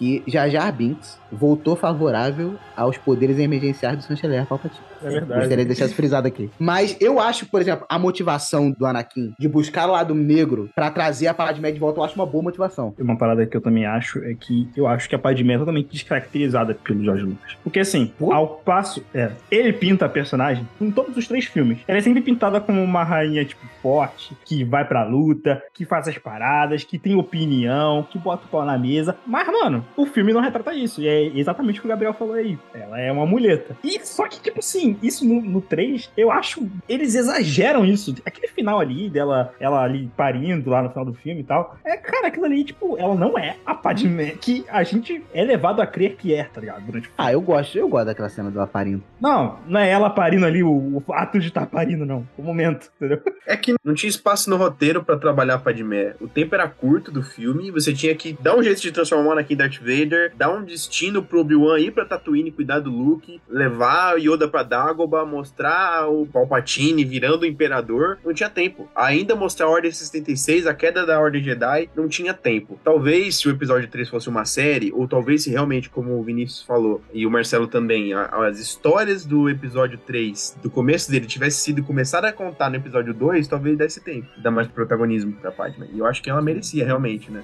Apesar de que ela é o centro da história. Tudo acontece por causa dela. O amor que o Anakin tinha por ela levou ele a ser o Darth Vader. Anakin, está partindo meu coração. Está trilhando por um caminho que eu não posso seguir. é, é brincadeira. É, é. eu acho que a gente tem que falar desse Star Wars uma coisa muito, mas muito boa que eles fizeram, que é realmente a relação fraternal do Obi-Wan com Anakin. E Excelente. até a gente chegar no final e a gente ver que um vai ter que destruir o outro em prol do universo. Cara, Isso é isso, bom é, mesmo. fantástico, isso é muito lindo. O Obi-Wan, ele é o meu personagem favorito de Star Wars, o Obi-Wan Kenobi. E nesse filme é onde ele mais brilha, é onde a gente Com mais certeza. vê o Obi-Wan que a gente ama, sabe? É, é fantástico a trajetória do Obi-Wan nesse filme. A cena dele chegando com o Yoda no Templo Jedi e ele vê que foi o Anakin que matou as crianças, aquilo parte o coração dele. Aquela Ele cena fica em negação, né, cara? Sim, o Yoda fala, se olhar as gravações, só Dora irá encontrar e tudo mais. A cena, por exemplo, lá da Ordem 66, ela já é carregada de peso, até a- aquela cena que o Yo- o Yoda sente os outros Jedi morrendo. E aí, isso tudo é uma surpresa, o Obi-Wan é pego de surpresa, e aí vê que o Anakin tá envolvido nisso, parece um, um choque. É, é o personagem mais bem escrito do filme, é o Obi-Wan, né? Com Incrível. certeza. Aí casting perfeito também, né? O Ian McGregor. Ele tem uma das melhores falas do filme, que é Hello There, que é muito bom. Hello There do, do Obi-Wan, né? Isso é uma coisa que o George Lucas foi fiel à trilogia clássica, né? Ele manteve o Obi-Wan falando Hello É. There. E, e é muito legal, cara, essa cena, porque assim, ele decide. Olha que legal o Obi-Wan, cara. Ele decide enfrentar o Grievous e um exército separatista sozinho. Sozinho! Sozinho, cara. cara. Tanto- E vou te falar outro ponto aqui pro Jorge Lucas. O cara sabe fazer vilão, hein? Os vilões dele, mesmo quando são rasos, eles têm uma design animal, cara. O General Grievous é, muito maneiro, cara. E é o personagem mais qualquer coisa lá no filme, nem serve pra tanta coisa, mas é um baita personagem, tá ligado? E é muito maneiro a luta dele com o Kobe quando ele fala General Kenobi. Muito, muito maneiro. Acho que você tá confundindo massa velho com bom, mas tudo bem. Não, que isso. Essa confusão é constante, viu? É, Pera aí, tu vai dizer que, por exemplo, a aparência do Mol é muito maneira, embora o vilão seja qualquer coisa. O Conde do Khan também. O Cody Khan não tem pra falar que ele é maneiro, pô. Ele é só É um maneiro, velho. sim, eu acho. Ele é só o Alan Rickman. Mas, mas É vocês assistiram as histórias do Jedi? Tales of, the Jedi? A história do Conde do Khan me fez chorar, cara. Eu me apaixonei pelo Conde do Khan. E tu Sim. vê, por exemplo, e ele tem uma pegada mais sábia, mais eremita, ele é um Sith diferente, velho. Exato, E o exato. sabre, o sabre dele é levemente curvado. Tá, mas eu não estou falando do universo construído. Não, tudo bem. Pode. Mas assim, no filme mesmo, assim, tanto no filme, tanto no 2, quanto no terceiro filme, a gente vê uma construção do background do, do Khan muito sutilmente, porque, tipo, obviamente não é o foco, obviamente tá longe de ser qualquer coisa que o George Lucas queria mostrar, mas com alguns detalhes, com al- alguma pinceladinha assim, a gente consegue ver que o Dukan não é um personagem tão raso. Ele era o aprendiz do Yoda, direto, aprendiz direto do Yoda, e ele era o mestre do Qui-Gon, cara. Isso é fantástico. E aí, tipo, sim, e ele quando ele vai pro Sith, ele não vai pro lado negro de forma completa, ele não é um Sith. Ele é um separatista que discorda da Ordem Jedi. Então ele fica ali pro lado cinza com pezinho no lado negro ali. Ele acreditava estar fazendo a coisa certa. Exato, exato. Não, é que ele foi o primeiro a descobrir a corrupção dos Jedi. O primeiro. O primeiro a perceber que os Jedi estavam corruptos. E ele falou: Pera, isso aqui não tá certo. O que eu tô defendendo não tá certo. E isso tá em filme, não só em, em Legends, não só em Universo Expandido. É claro que no Universo Expandido isso é expandido, mas nos filmes isso é mostrado, assim. E é legal porque é muito sutil, assim. É, mas eu acho que no final de tudo, isso vai muito também da atuação do Christopher Lee também. É, É, fantástico. real. fantástico. Luta de Mustafar. Todos os diálogos que ele não conseguiu escrever ao, de toda essa trilogia, ele conseguiu fazer bons diálogos nessa luta de Mustafar. Porque os diálogos são muito bons e são carregados de emoções. Oh, não, mas assim, os diálogos eles são muito bons, mas assim, muito bom unilateralmente, porque todas as falas do Obi-Wan ali são carregadíssimas. As respostas do Anakin é de garoto mimado. Agora o Obi-Wan, ele brilha nessa luta. Ele brilha, cara. O Ewan McGregor, ele entrega de uma forma com tanto peso que é fantástico, cara. Ele realmente. A, a gente se arrepia vendo essa luta, a gente chora vendo essa luta. Sabe qual é o diálogo melhor prova do que você tá falando? Quando o Obi-Wan fala: Ah, Anakin, meu compromisso é com a República, com a democracia. Não me obriga a matar você. Argumenta, caramba. o cara tá falando. O cara usando argumentos sólidos. É verdade. Tá ligado? O Anakin enforca a Padmé. Olha o que você me fez fazer.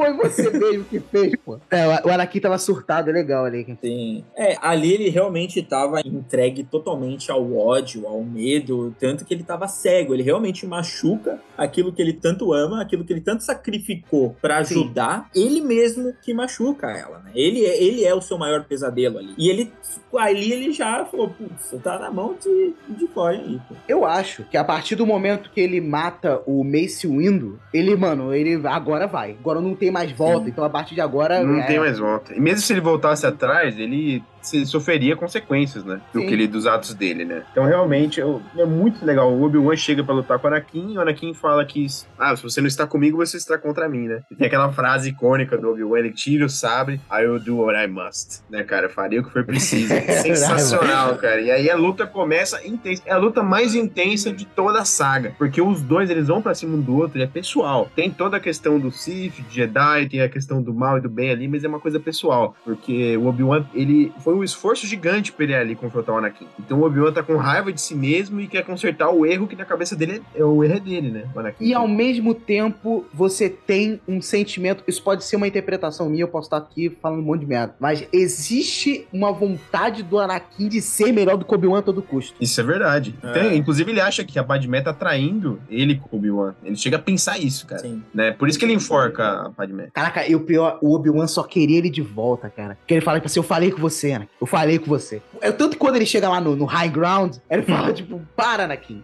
Eu tô Sim. em terreno firme, não sei o que, não sei o que lá. Você era o meu irmão. Caraca, eu te você era amo. meu irmão, Anakin. eu, É. eu amava você, nossa, cara. A sua missão era destruir o Sif. Não se juntar. unir Não a se ele. a ele. Muito bom, cara. E a resposta do Anakin é só ódio, né? Ele se perdeu completamente ali. Sim. Nossa, é Caraca, incrível. na moral aí, É caraca. incrível. Caraca, quem dirigiu esse filme mesmo não foi mesmo o cara que dirigiu o primeiro e o segundo. Não pode Cara, ser mas eu vou te falar, é, eu, com o passar dos anos, eu comecei a questionar um pouco o Darth Vader. Porque assim, o Darth Vader, o Vader, que é construído na trilogia, pra mim, ele não é o Vader que se redime no episódio 6. Ele, pra mim, não conecta. Pra mim, não, não conecta muito, não. Hum, Pô, tem um buraco grande aí, né? é, cara, eu acho que. Muita coisa aconteceu que faria ele chegar até aquele momento. Mas só rampage de ódio ali. Foi, não teve nenhum momento ali de. Não, hum, não. Não, assim- cara, é importante lembrar que as últimas palavras de Padmé Amidala foi Obi-Wan, ainda existe bondade nele. E é verdade. E é verdade isso, cara. Porque ele chora quando ele descobre que a Padmé morreu. Ele chora. A gente vê o desenvolvimento da trilogia original, a gente vê que o Vader vai de apenas um peão do Império, o cara entrega ao ódio, pra no segundo filme ele se entregar à família. Ele fala assim: não, peraí, eu tenho um filho, é, eu, tenho um, eu tenho um filho e eu consigo juntar ele, que não sei o que lá. É, ele pensando que poderia manipular o filho, na verdade era o filho que conseguiu manipular ele. A gente consegue ver uma chama de humanidade no Darth Vader ali no, no- no episódio 5. Pro sexto, a gente vê que a lista completa a volta que o Vader faz na trilogia original. Então a gente vê um desenvolvimento bem claro na trilogia original. Não é do nada. Eu ia dizer um outro argumento. O Vader que é construído no episódio 3 não é o mesmo Vader de Uma Nova Esperança que abaixa a cabeça pro Tarkin. Tarkin dá uma ordem, dá uma bronca no Darth Vader, o Darth Vader, as you wish. Cara, isso não faz sentido também, tá? Isso é uma coisa que, é um, pra mim, é um problema no filme, assim. Além disso, eu acho que tá bem claro desde o começo que existe muita humanidade no Darth Vader. Ele chora quando ele descobre que a Padmé morreu. É isso que eu ia Ele falar tá agora. claramente arrependido ali dentro. Não é a atitude típica de, de um psicopata maligno que a primeira coisa que, que ele pegou de conta pode é o- onde é que ela tá? Ela tá bem? Ah, peraí, peraí. É exato. Mas era exatamente o motivo de tudo que ele fez. Então, tipo assim, você pode ser um psicopata, mas se você tem vínculos, um vínculo ali, algum tipo de vínculo com aquela pessoa pode ser um vínculo doentio. Você vai se importar com essa pessoa, mesmo você sendo um psicopata e matando muitas milhões de pessoas, você vai se importar com aquela pessoa. Então isso não é desculpa. Você nunca viu Dexter?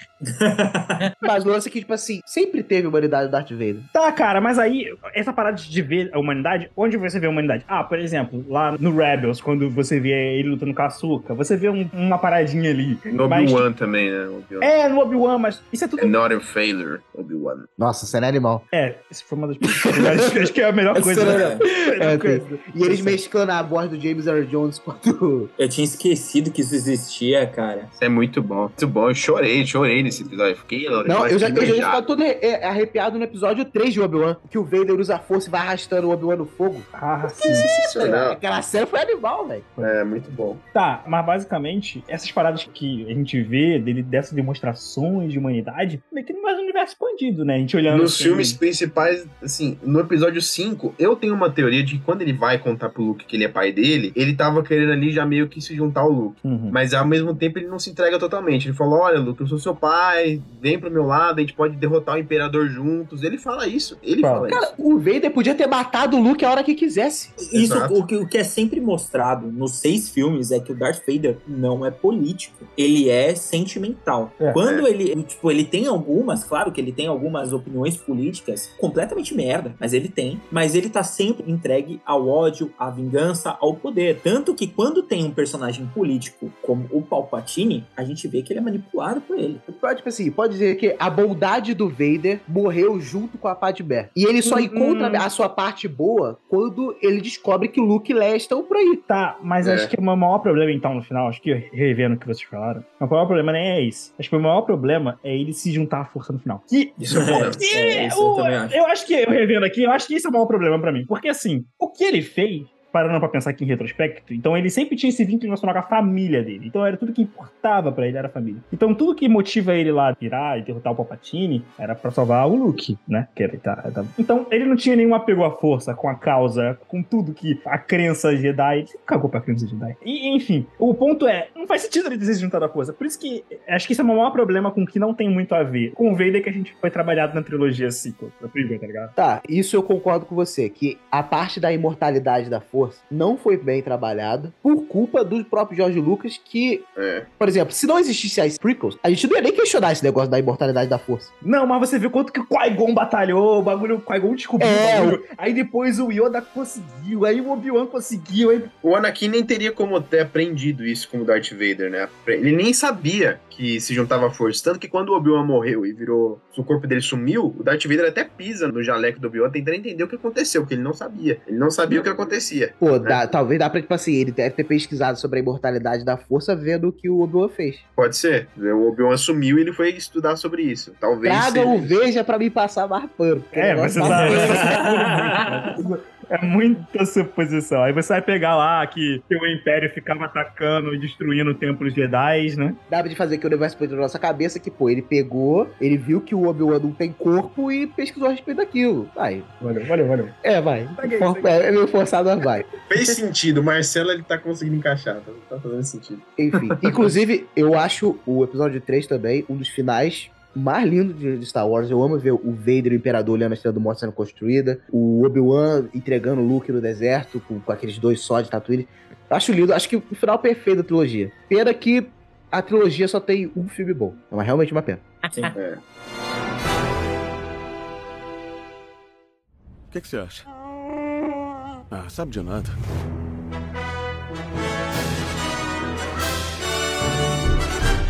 Vamos falar rapidamente sobre Rogue One e Han Solo. Coisa rápida, coisa boa.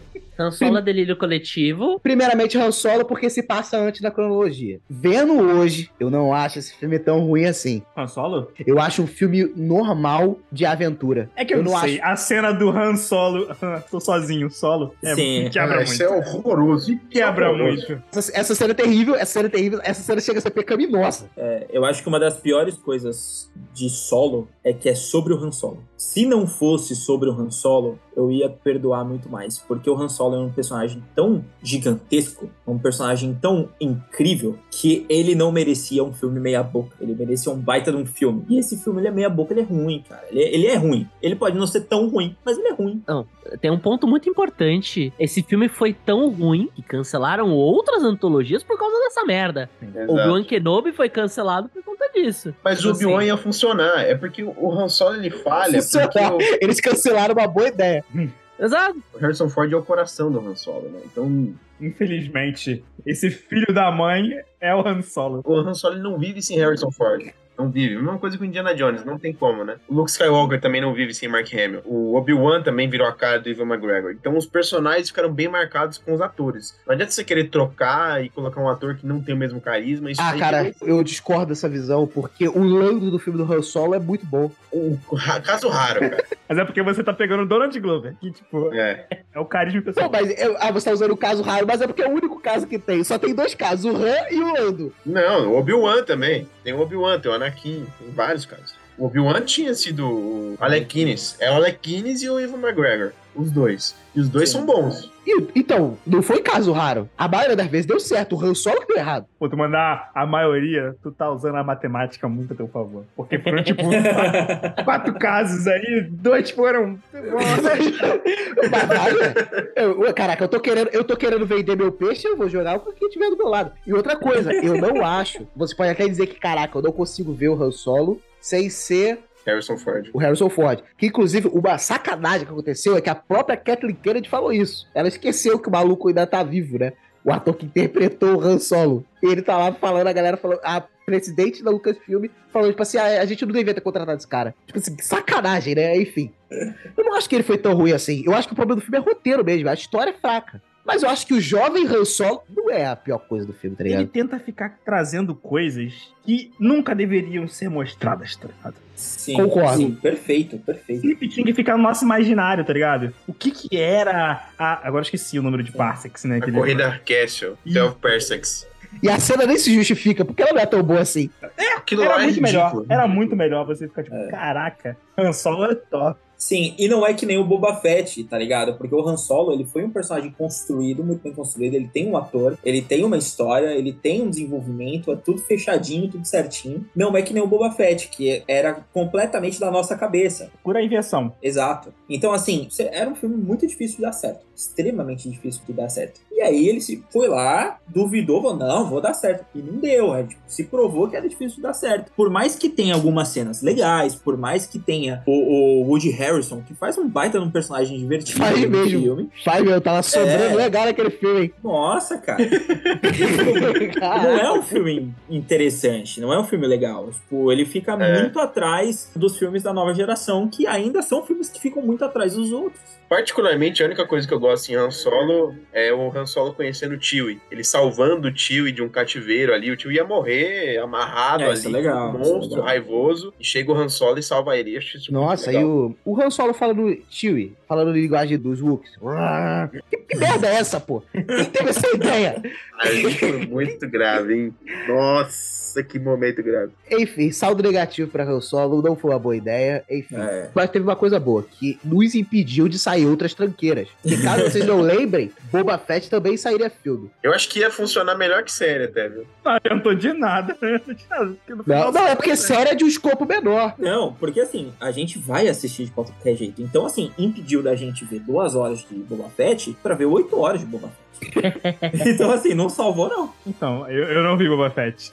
Eu gosto de Boba Fett. Eu sou uma das únicas pessoas que gostam de Boba Fett. Eu gostei. Eu também gosto. Eu pulei total. Pô, assiste, cara. É legal. Não assista, não. É ruim demais. O roteiro é merda, o personagem é merda. É isso, tem os episódios do Mandaloriano, velho. Mas não é Boba Fett, é Mandalorian, pô. Inclusive tem o primeiro encontro do Luke com a Soca, cara. Muito bom esse Acontece momento. e, e o treinamento do Grogu. Isso não é Boba Fett, isso é Mandalorian 2,5. O, o Boba Fett em si, a história do personagem, o desenvolvimento do personagem, com aquele ator merda, é O muito ator é ruim, péssimo mesmo, cara. O ator é Muito horroroso. ruim. O Temoeiro é muito ruim, cara. O Temoeiro é muito ruim, velho. Eu acho engraçado porque os atores da trilogia clássica, né, a maioria daqueles atores ali, eles. Era- Eram medíocres. Eles eram medíocres e a galera foi evoluindo, né? A galera foi evoluindo como, a- a- como ator e tal. Só que esse maluco parou no tempo, tá ligado? Ele continua sendo ruim. Pô, realmente. Também, O caramba. Era Morris é horroroso. Ele já é. Também, caraca, o- ele só precisava abrir a boca a maioria das cenas, cara, porque o Jorge Lucas fazia os clones de CGI, É. É. que foi uma péssima ideia, pra quê? Passar boa parte do tempo de capacete sem ter que nem nenhum tipo de expressão, ó meu Deus, pá. não ajuda muito o caso do cara também, né? Não, o Temuera Morrison é um ator realmente muito fraco. E eu já achei ele ridículo no Aquaman, né? Ele era o pai do Aquaman, não sei se vocês lembram. Nossa, Caraca, ele é- eu lembro. Sim, Eu lembro ele lá. Nossa. Detalhe que do Aquaman eu nem acho ele o pior ator, eu acho a Amber Heard, ela é muito, É. Ele é- ela é muito ruim, velho. E sabe qual é que é? O Tamuera Morrison é absurdo também. Ah, tipo não. assim. Ele, Nossa, velho. Ele é um absurdo naquele, naquela bailezura. ele é um, ele é um radar de papel bosta. Em filme merda. Caraca. Quando o tempo passou, eu sabia que você estava morta ou tão bem escondida que ele nunca a encontraria. Eu sabia que se me recusasse a trabalhar, se eu tirasse minha própria vida, seria uma questão de tempo até o Krennic constatar que não necessitava de mim para completar o projeto. Então eu fiz a única coisa que ninguém esperava. O enganei. Eu aprendi a mentir. Eu fiz o papel de um homem derrotado, resignado com o santuário de seu trabalho. Eu me tornei indispensável. E todo o tempo eu preparei o terreno para minha vingança. Chamamos de Estrela da Morte.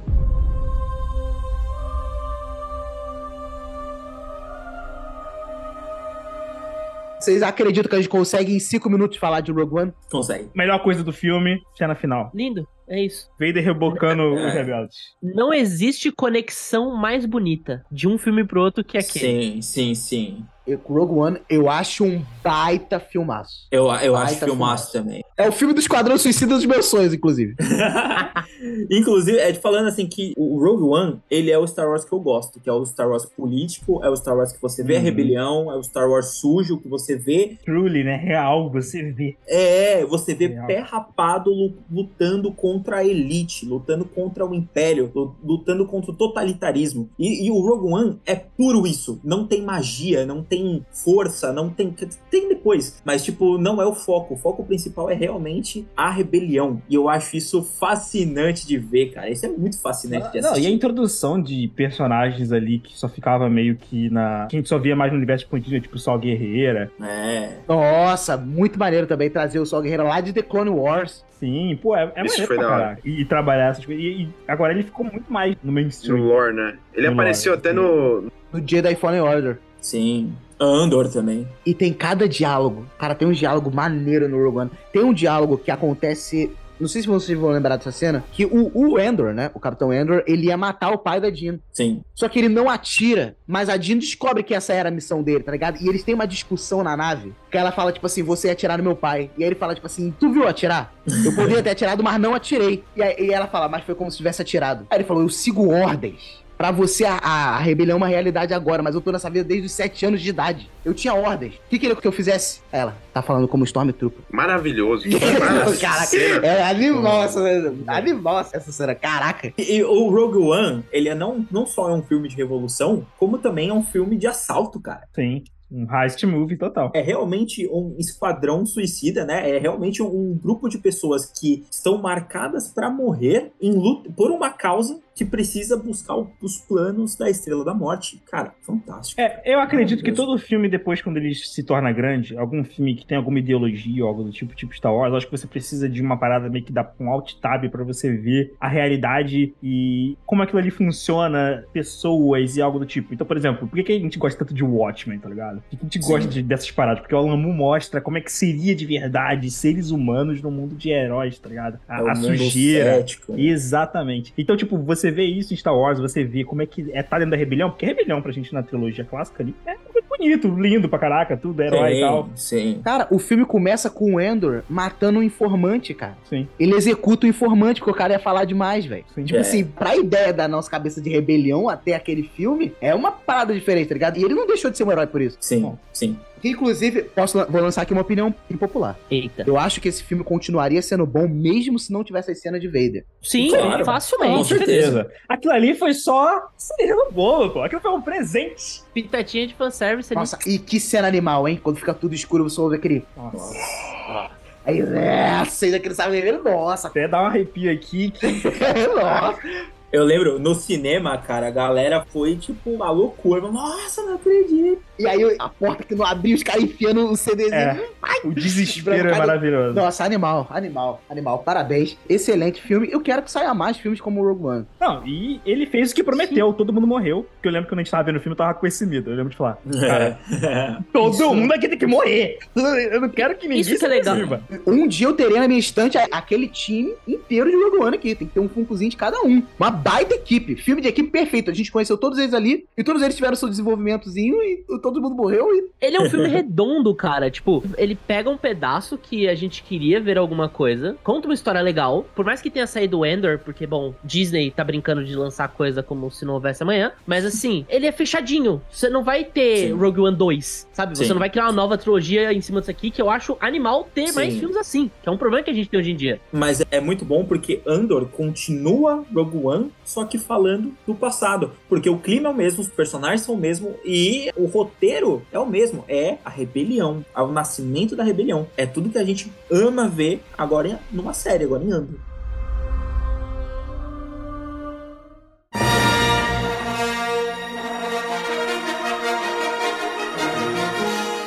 Episódio 4 Uma Nova Esperança.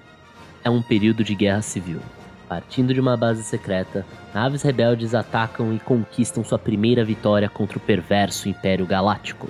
Durante a batalha, espiões rebeldes conseguem roubar os planos secretos da arma decisiva do Império, a Estrela da Morte, uma estação espacial blindada com poder suficiente para destruir um planeta inteiro. Perseguida pelos sinistros agentes do Império, a princesa Leia apressa-se em voltar para casa a bordo de sua nave estelar, protegendo os planos roubados que podem salvar seu povo e restaurar a liberdade na galáxia.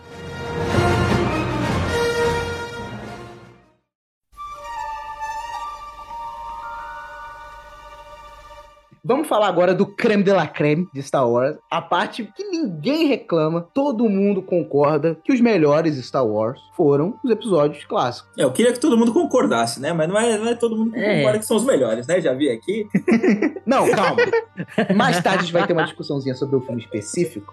Mas como trilogia, é inegável. Não tem discussão a respeito disso. Sim. Que, inclusive, mesmo que o cara seja muito fã das prequels ou das sequels, ele não tem como negar que a trilogia mais redonda. E olha que até ela tem inconsistências entre si. Bastante. Porque, o, nitidamente, o Luke e a Leia não eram irmãos do episódio 4. tá ligado? Obviamente, ele inventou isso no sexto É. filme. O- a trilogia original, ela foi construída conforme o tempo foi passando. Porque é aquilo como eu tinha falado no começo. O primeiro filme é um standalone. Com ali a explosão da Estrela da Morte, é, ali era a queda do Império. Acabou, tá tudo certo, tá tudo bem. Não ia ter mais nada, nem prequel, nem sequel, nem nada. Acabou ali. Só que fez um sucesso tão gigantesco que o George Lucas falou, pô, ganhei dinheiro de bonequinho, né? Que ele só podia ganhar dinheiro de bonequinho. Vou fazer um outro filme pra ter mais bonequinho. E aí ele continuou fazendo e ficou... Aí o resto é história, né, basicamente. Mas é muito legal ver que, mesmo no episódio 4, onde estava tudo muito embrionário, né? No, na Nova Esperança, já tinha ali os elementos de Star Wars que ninguém tira da gente até hoje. Por exemplo, o Luke olhando os dois sóis de Tatooine com aquela música, dá um. Maravilhosa. Aquilo ali é um, um calor no, no coração inimaginável. Sim. É um dos maiores filmes introdutórios de todos os tempos. Esse é o meu filme favorito da franquia, tá? Uma, tem um impopular, mas eu amo Uma Nova Eu não acho impopular, não. Eu acho que tem muita gente que pensa assim. Eu acho fantástico como tudo é introduzido pra você e você não sabe nada do que tá acontecendo, você não conhece aqueles personagens, você fica encantado e você quer continuar acompanhando e entendendo e a forma como é apresentado cada personagem, sabe? O arquétipo é tão bem apresentado que você, pô, você compra aquele universo, você compra os personagens. Obi-Wan é fantástico, Han Solo com o tio é fantástico. E todos os personagens comentam de coisas que a gente não faz ideia nem do que é,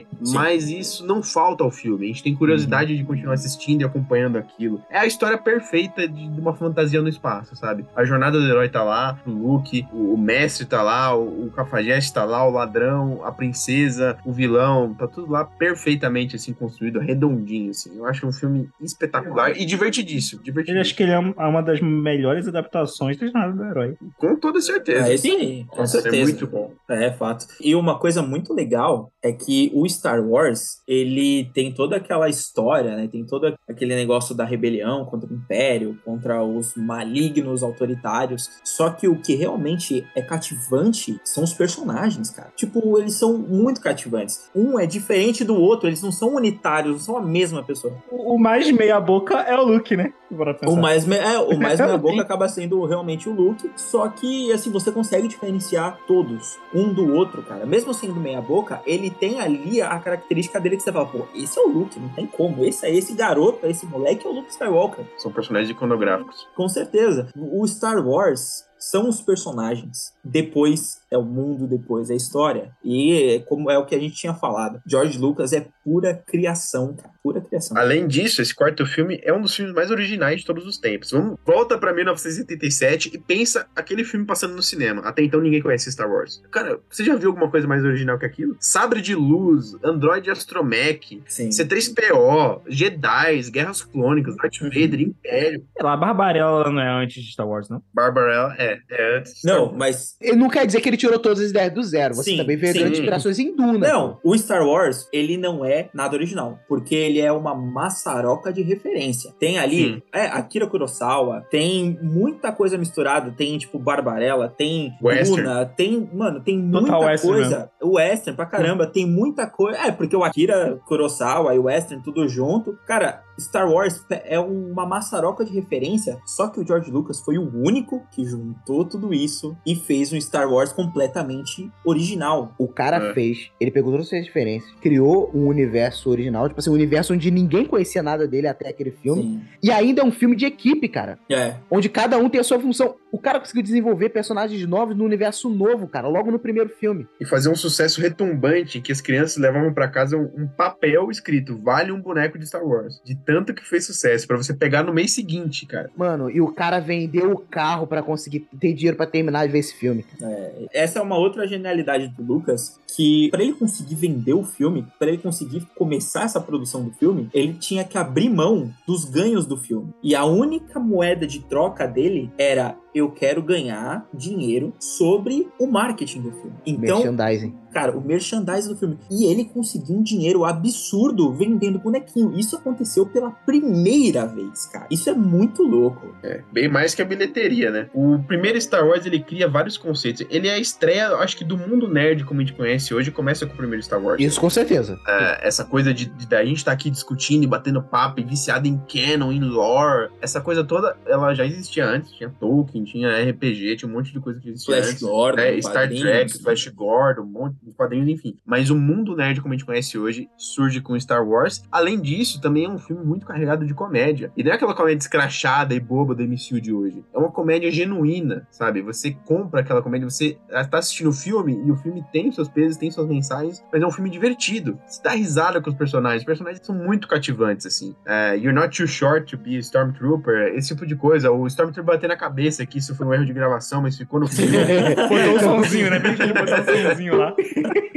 é muito bom, filme é excelente, cara. Cara, basicamente Star Wars criou a Comic Con, né? Que a Comic Con, ela veio a partir dos, do fã de Star Wars. Então, tipo, Sim. quão sim. influente pra cultura pop, né? Não, e detalhe, também com momentos carregadíssimos de emoção. Como, É. por exemplo, a morte do Ben Kenobi, né? É um momento, tipo assim, caramba, a morte do Sensei sempre é uma virada muito grande qualquer história de Jonathan Ah, Jedi. pera aí. Eu, desculpa aí, não, Tu não achou emocionante a morte do Ben? não é muito emocionante não, mano. Se tu viu um filme diferente que eu. Não, pera aí, pera aí, pera aí. Eu tô tentando me botar no lugar de quem viu na época. E eu vi na ordem cronológica. Como eu vi na ordem É. cronológica, pra mim, ver o Obi-Wan morrer foi uma sacanagem do caramba. Sim, sim. Não, é, é, é, e muda muito, tá ligado? A percepção das pessoas assistindo na ordem cronológica e na ordem que saiu no filme. É, como eu vi na ordem cronológica, pra mim matar o Obi-Wan, eu acabei de ser do episódio 3 e fui pro episódio 4. Nem tinha Rogue One na época ainda. Mano, o Obi-Wan é o melhor personagem das prequels. Eu acabei de ver ele morrer de uma forma que, convenhamos aqui, foi uma luta muito tosca. Foi uma coisa. É muito absurda na época. Então tem. que- É, é bem esquisito.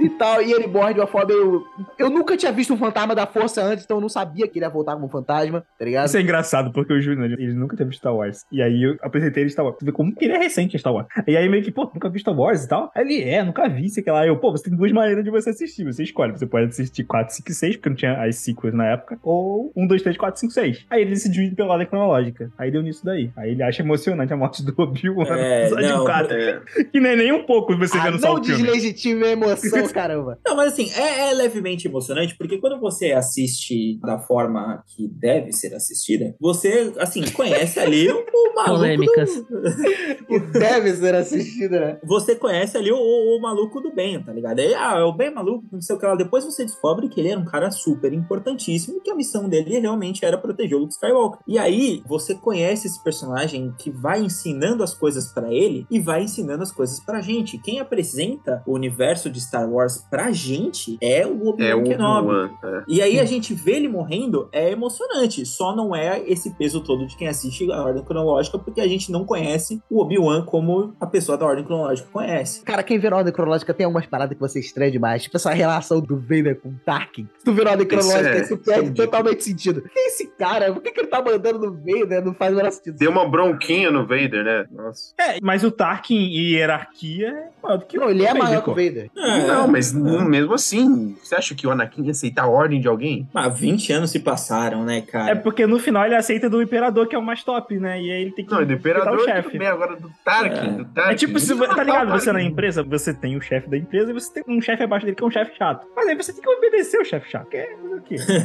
não, não tem muito o que fazer. Ossos do ofício.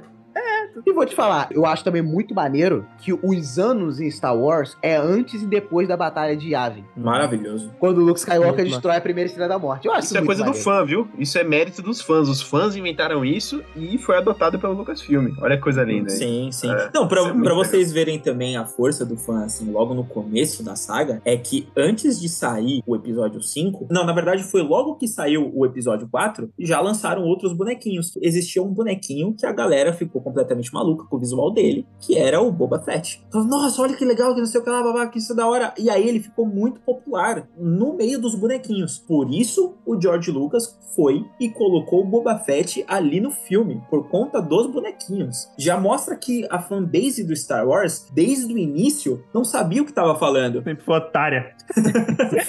Inclusive, uma observação interessante, vocês estão ligados que ali, no final dos anos 90, teve aquelas remasterizações do, dos filmes de Star Caraca, Wars. Caraca, eu ia falar isso agora, porque eu ia criticar o Jorge Lucas justamente por isso. Então, nessas remasterizações teve boas ideias e ideias péssimas. Uma das ideias que eu não sei dizer se é boa ou se é ruim é que ele botou o Boba Fett no episódio 4. Isso eu acho bom, isso eu acho legal. É legal, mas é irrelevante, não muda nada. Pra mim, a pior de todas é o Han Solo não atirou primeiro. Isso daí estraga é, o é personagem. Ridículo, é ridículo. Ele desviando de cabeça, assim. Cara, isso é horroroso, velho. Isso é horroroso. Isso não tem explicação, velho. Muito bom. Não, e é por isso que existe a maravilhosa frase que é muito popular pros fãs de Star Wars, que é Han Solo short first, cara. Ele atira é, primeiro. O Han É uma frase de nerd, assim, né, cara? E é. isso vai se perder, cara. Isso vai se perder, viu? Uma parada também que eu não gosto é que, inclusive, eu já vi vídeo do YouTube comparando. Se você ver, tem certeza que vocês devem concordar comigo, que é o Jabba. Nossa. Eu prefiro o Jabba. Boneco. É, boneco. E ele pisando no rabo do Jabba, né? É porque. Ah, é ele passando assim, né? ele dando aquele pulinho digital. É. Inicialmente, o George Lucas criou o Jabba pra ser uma pessoa, ser um ser humano. Só que aí, depois, no episódio 6, ele entrou como aquele ser que a gente conhece. Eu acho muito maneiro também o conceito do mafioso intergaláctico. Acho animal. Eu acho sensacional isso também. Sim. O crime intergaláctico. Eu acho é, maravilhoso. Muito bem Quando feito. ele quis incluir a cena do Jabba no filme antigo, né, como uma remasterização, ele tinha esse problema que o Harrison Ford decidiu passar por trás do ator. E aí, o que o George Lucas pensou? Ah, eu vou fazer o Han Solo pisar no rabo do Diabo e o Diabo ainda vai dar um grito e não vai reagir com mais nada. Porque se fosse, o Diabo ia mandar matar o Han Solo. Matar na hora, pô. Matava na hora. Pisou no meu rabo, O Diabo dá um gritinho. É. Segue tudo normal, cara. Cara, é muito Tá ligado? E quem bota a mão na bunda de um mafioso? tá ligado? O cara pisou no rabo do, do, do chefão do crime, mano. Exatamente, mano. Olha esse George Lucas. O George Lucas ele não tava bem, cara. Ele não tava legal, velho. Essa ideia da remasterização é boa, mas ele cometeu esses equívocos aí, que inclusive para mim tinha que ter outra remasterização. E colocar mais pedra que ele coloca na frente da R2D2, cara. Isso não faz sentido nenhum também. Nossa, pra que é. isso, cara? Pra quê? Pra quê? É bobeira, não acrescenta em nada. Pega desnecessário, né? Eu gosto também que, por exemplo, tem umas cenas contemplativas dos Stormtroopers quando eles estão chegando em Tatooine, e ele bota mais Stormtroopers, ele bota alguns Stormtroopers em montaria. Cara, George Lucas inventou o headphone de CGI, cara. Isso é maravilhoso. Ele é um gênio, né? É verdade. Ele é genial de verdade. genial de verdade. Pô, mas esse, o filme 4, cara, é muito legal porque ele realmente ele bota esses personagens para interagir um com o outro. E ali, depois dessa popularidade, a gente já passa para os outros filmes que, putz, cara, a gente vai chegar num filme maravilhoso que para mim é o maior, cara, o maior de todos.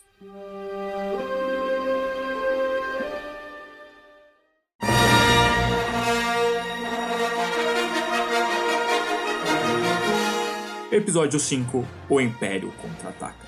É um período crítico para as forças rebeldes. Embora a Estrela da Morte tenha sido destruída, as tropas imperiais conseguem expulsar os rebeldes de sua base secreta e os perseguem por toda a galáxia. Fugindo da terrível frota imperial, um grupo de rebeldes chefiados por Luke Skywalker estabelece uma nova base secreta no remoto mundo gelado de Hoth o Senhor do Mal Lord Darth Vader, obcecado pela ideia de encontrar o jovem Skywalker, enviou milhares de sondas remotas para os pontos mais longínquos do espaço.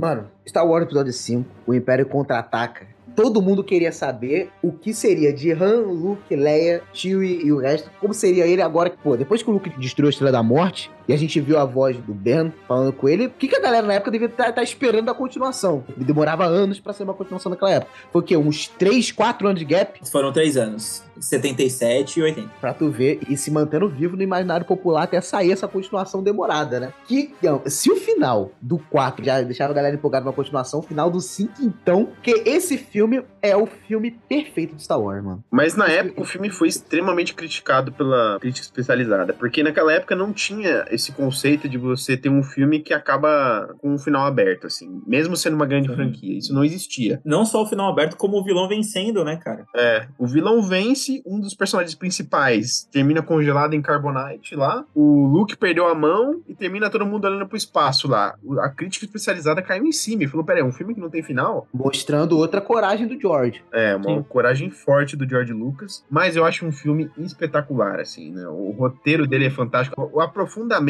na força que o Yoda faz pra gente é uma das coisas mais lindas de Star Wars. Aquela trilha do John Williams pro, pro Yoda Nossa, levantando a nossa. X-Wing. Pra mim, essa é a melhor trilha de Star Wars. Yoda and the Force. Pra mim, é a melhor. E, e olha que legal, a gente conhece o Yoda sem conhecer o Yoda, porque ali ele é simplesmente um maluquinho do pântano. Ele é um chato, ele não é só um maluquinho, ele é um chato. Ele tá enchendo o saco do, do Luke, ele tá Nossa. comendo o café da manhã do Luke ali. E lembra quando ele dá a primeira pista de quem ele é? Ele fala: sai, pequeno, tô procurando um grande guerreiro. Aham. Guerra não faz grande ninguém. Nossa. caraca, volta, bom demais, mano. Não, perfeito. Personagem demais, espetacular. Esse Yoda é o melhor que existe, cara. Esse Yoda piradinho aí. Não, e aí a gente só vê que ele é o Yoda, assim, de forma literal, quando ele levanta a X-Wing ali, aí o Luke. "Ah, Você era o Yoda, cara? Nossa! Levantar a- o X-Wing até que é, é um baita poder. Para demonstrações de poder que a gente já visto até Na aquele época, momento. sim. Sim, total. Na verdade, até hoje. É porque a gente se acostumou com o Vader fazendo Não, beleza, coisas, mas né? é o Vader. Mas não é normal você ver Jedi levantando nada. Não. É lindo. E aí o Luke até fala, né? I, I don't believe it. Aí o Yoda responde, That's why you fail. Ah, merda, velho. Meu Nossa senhora. nossa, o Yoda meu ensina com poucas palavras pro Luke o que ele É. precisava aprender, Do cara. or do not. There is no try.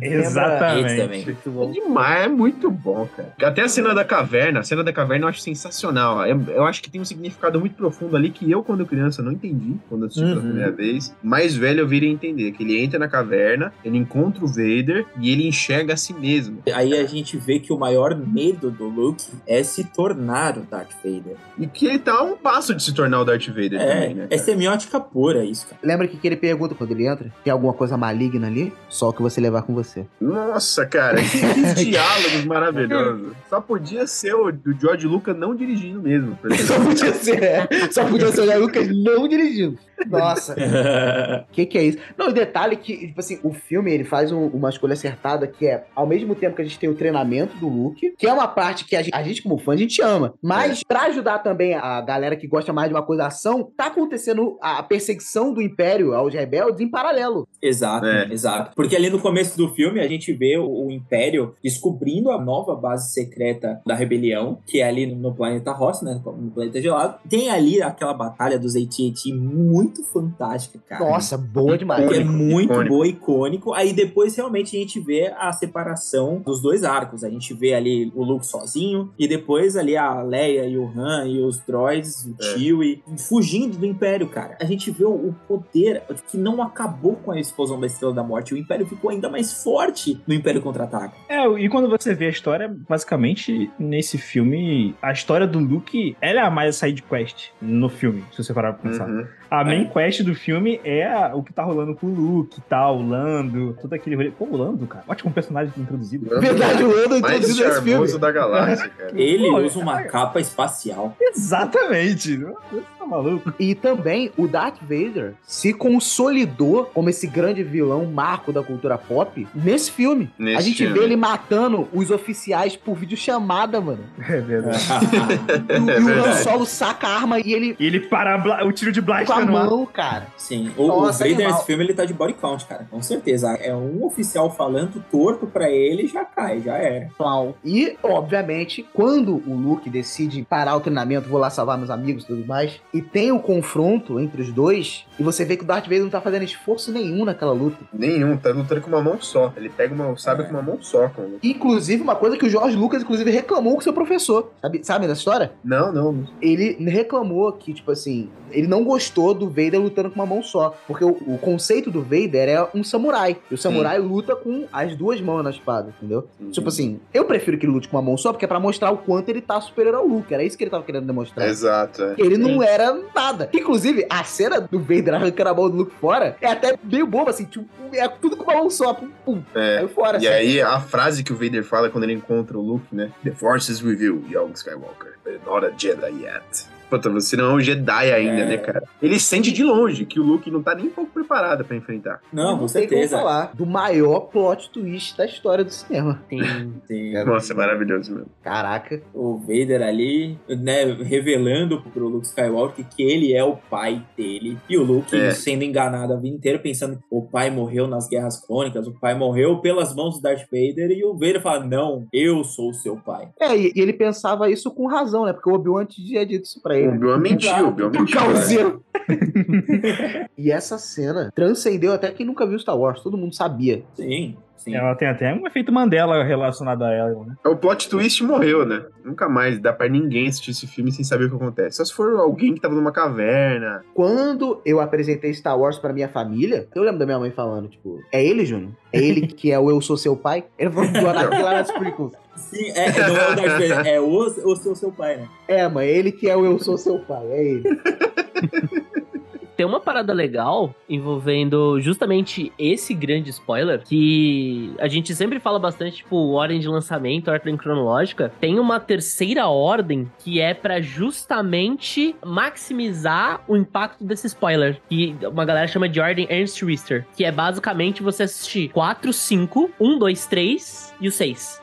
Vou te falar, hoje eu acho essa a melhor ordem. Eu acho animal. Se eu recomendo pra alguém, eu falo, veja nessa ordem. A não sei que a pessoa tenha, sei lá, alguma noia com os números, porque de fato, você fica fazendo zigue-zague assim, então as pessoas têm um Eu toque. não sei, eu acho que se fosse eu vendo, eu ia ficar meio incomodado. Eu ia falar assim, não, tá falando merda. O filme é 1, 2, 3, 4, 5, 6, ele não faz o menor Não, sentido. já era complicado quando é 4, 5, 6, 1, 2, 3. Né? É, Sim. É. Não, gente, é 4, 5, 1, 2, 3. Porque acontece? É pra você ver o crescimento do Luke, depois o crescimento do Anakin e você vê o desfecho dos dois no episódio 6. Não, porque Exato. se você for assistir, você assiste o 4, aí você assiste o 1 e o 2. O 1 e o 2, você não tá vendo o Darth Vader. Você tá vendo o Anakin Skywalker, pai do Luke. Aí você assiste o 5, você... Caraca, então o Anakin, aquele Anakin que eu tô acompanhando é o Darth Vader. Você tem dois plot twists. É, aí boa, depois você boa. assiste o 3 e o 6. Acho que essa é a ordem. Interessante essa ordem. Nunca tinha É pensado a melhor ordem. É a melhor ordem esse daí. Porque na minha cabeça, tipo, 4 e 5 você tem o choque e aí você tem o contexto pro choque, sabe? Tipo, mas eu gostei dessa ordem dá pra experimentar. Sim. O episódio 5, ele termina da forma melancólica. Eu amo finais assim. Eu também.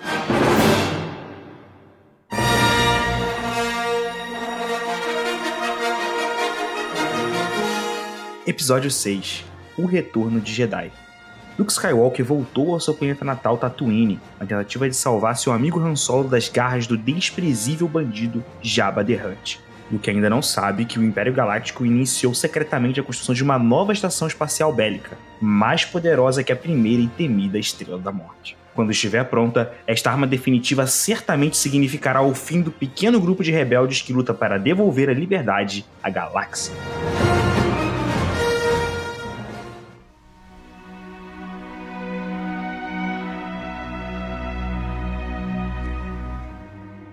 Luke perdeu o braço, Han Solo foi capturado. E aí o episódio 6 já começa o Retorno de Jedi. Esse é um dos melhores dobs de toda a franquia, o Retorno de Também Jedi, acho. tá? Acho É um dos bom, melhores é bom dobs. mesmo. Eu acho que a Vingança do Sith, o Retorno de Jedi e o Despertar da Força, eu acho que são os melhores dobs da franquia.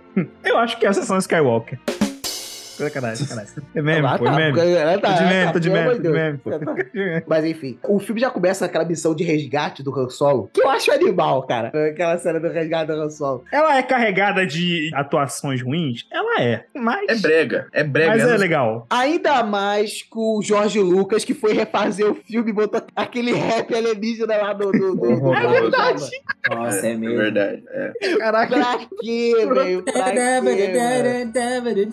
eu esquecido, mano, disso, cara. Um dos grandes méritos desse começo do filme aí, eu acho que é a gente acompanhar a evolução do Luke, assim. Porque É, o Luke, a gente termina com o Luke no episódio 5, um moleque. Moleque suando lá, não sabendo o que fazer. E aí você começa o episódio 6 e ele é um cavaleiro Jedi. Ele tá falando firme ele chega já usando a força. Roupa É. preta, cara. Existe um salto temporal, acho que de De uns três três anos. anos, é, de uns três, quatro anos de, entre um filme É. e outro, assim. Inclusive, tem o livro Sombras do Império, né? Que eu acho que ele se encaixa perfeitamente entre episódios 5 e 6 e é uma história perfeita. Pra quem quiser ler, vale muito a pena. Conta como eles planejaram o resgate do Han Solo, como eles perdoaram o Lando Calrissian, entenderam que ele tava meio que seguindo o Império meio que obrigado. É muito legal o livro, encaixa perfeitamente. E é a única cena, é um dos poucos momentos que a gente vê todos o time dos heróis trabalhando juntos de, De forma novo, coordenada. né? Sim. É, Cada um com a sua tarefa, cada um com a sua missão. Sabe uma ceninha que é maravilhosa? O Lando Calrissian abaixando a mascarazinha só pra mostrar que é ele, assim, pro público. Acho maravilhoso isso. É. Ele vira de cantinho abaixa assim a máscara, assim, faz uma carinha. parede ali, né? O Lando finalmente tá com eles, né? Porque no filme anterior ele, ele foi um traidor.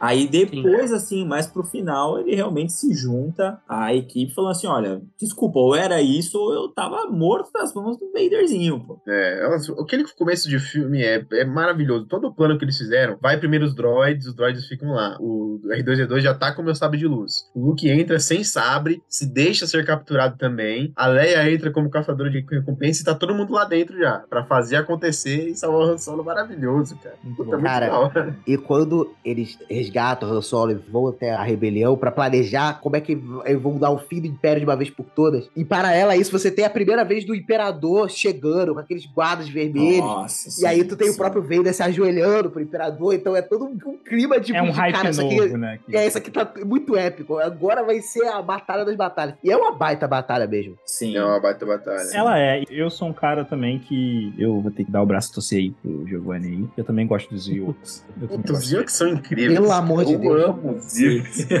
É a ponto de talvez me defender Caravana da Coragem. Sim. De talvez. talvez. Cara, aquela batalha final tinha que ter sido em Caxique, cara. É que não tinha cachique ainda, né, cara? Tipo, não tinha exatamente cachique. Mas tinha o Chewie. Era só fazer Sim, com a espécie sim. do Chewie, cara. Teria sido muito mais épico. O plano original era esse aí. Me parece a ideia óbvia. Mas eu acho incrível os Ewoks, de verdade. Eu acho uma coisa tão nada a ver, assim, mas tão incrível, sabe? É a segunda vez que a gente tá vendo tribos mais arcaicas em um, ambiente muito avançado, assim, de tecnologia e de espaço e tudo mais. Eu concordo com isso. Na faca não é maravilhoso ter um tacando pedra no Stormtrooper. Pá! Pedra dele. Estilingue, lança. Exatamente. Pô, pô. O, o que eu mais amo nesse terceiro ato do, do terceiro filme é que a batalha são três partes, são três batalhas diferentes acontecendo ao mesmo tempo e Isso é bem legal mesmo. Isso é Cada bem legal uma mesmo. precisa da outra, cara. Acontece na- lua de Endor, acontece na segunda estrela da morte e acontece no Luke Skywalker contra o Darth Vader, o Imperador. Imperador. Sim. Que vou te falar, Luke Imperador e Darth Vader é uma das coisas que mais me apertava o coração, cara. Sim. Não é brincadeira, não. Tinha cada momento ali, antes deles entrarem na sala do Imperador, quando o Vader tá escoltando o Luke. Uhum. E o Luke tá tentando convencer, tipo assim, pai, porra, deixa disso, tá ligado? Sim. Deixa disso. E você vê que quando o Luke sai, entra no elevador com os Stormtroopers, você vê que o, o Vader, assim, ele passa na mão do sabre, assim, meio que tá, tipo assim, cogitando. É muito bom, muito bom, Cara, cara. maravilha. Ele se entregou, né? Ele se entregou porque ele acreditava na bondade do pai dele.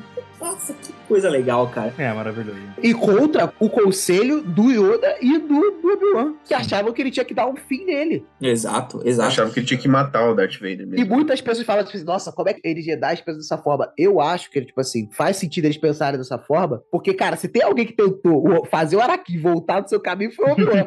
É verdade. Foi. ligado? Realmente foi. Não- não- ele tem motivo pra pensar dessa forma que não tem volta pra ele. Exato. E os Jedi da era pré-império eram assim, né? Eles eram Jedi meio. ah, já tinham saído um pouco da ordem, eram Jedi violentos, que usavam muito a força pra lutas e matavam seus adversários mesmo, Sim, né? com a guerras clônicas eles estavam militarizados. Não tem como. E o Yoda também, ele sabia do poder do Palpatine, né, cara? Do Imperador. Ele sabia que o Luke, ele tava em completa desvantagem ali. Ele sabia que o Luke, inclusive, poderia ser seduzido. É. Sim. Lá na sala do Imperador tem um dos momentos mais épicos da saga inteira, que é Luke versus Vader na frente do Imperador e o Imperador rindo, morrendo de felicidade. Ele tava doido pra alguém matasse alguém ali, porque ele sairia ganhando de qualquer forma. Embora ele estivesse nitidamente torcendo pro Luke. Ele queria que o Luke matasse o Vader e o Luke fosse o novo aprendiz. Eu acho que ela saiu toda animal. Animal. E quando o Luke se recusa à violência, quando ele joga o sabre no chão assim. Sim. I'm the Jedi, like my father before me. Ah, Nossa, mano, nossa. E aí o Palpatine fala: Então você morrerá. Sai com essa que ele. Ele surge pela primeira vez aí. Os raios, do... sim, primeira, Primeira vez. vez. Fica icônico também na saga. E, e o diálogo do Vader com o Luke, né? O Vader percebendo nos pensamentos do Luke pela força, You have a twin sister. Nossa, é a Leia, cara. Ele descobre É. ali, lendo a mente do Luke, cara. Nossa. Sim, e o Luke tem até um acesso de fúria. E ele vence o Vader na luta. É, ele Sim. consegue. Pra proteger a Leia. Destrói a armadura dele ali, tudo. E olha que maravilhoso. Geralmente, seja no cinema, nos quadrinhos, na animação, o que for, a gente precisa dos olhos do ator, dos olhos do personagem, pra gente conseguir ver o que, que ele está sentindo, o que, que ele está pensando e como ele vai agir. Só que naquela cena em que o Imperador tá eletrocutando o Luke Skywalker e o Vader tá do lado dele, a gente consegue ver o que o Vader tá pensando e sentindo. Total. E ele só tá parado olhando o Luke, cara. Isso é maravilhoso. Isso é muito É. bom. Inclusive, eu acho que um dos erros do que o George Lucas fez depois foi colocar o no, no. O Darth Vader em silêncio fazia muito mais sentido. Ele tava em Peraí, peraí, silêncio. peraí, peraí, ele peraí, desculpa. Eu não sabia. Isso foi colocado depois? Foi colocado depois. Isso não tinha antes? Depois. Não, no original o Darth Vader tá completamente em silêncio. Eu acho que faz Mano, muito mais sentido. Na Cara. moral,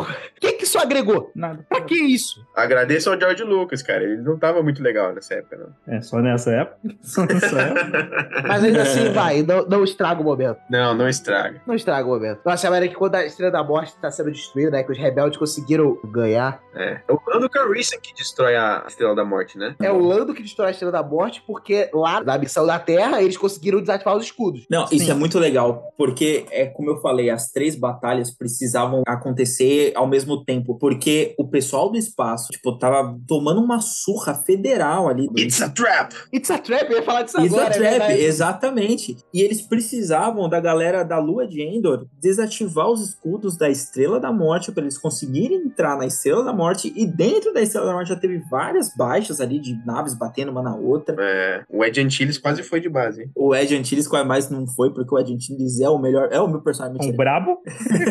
é, é, ele é o meu personagem favorito de Star Wars. Muito bom.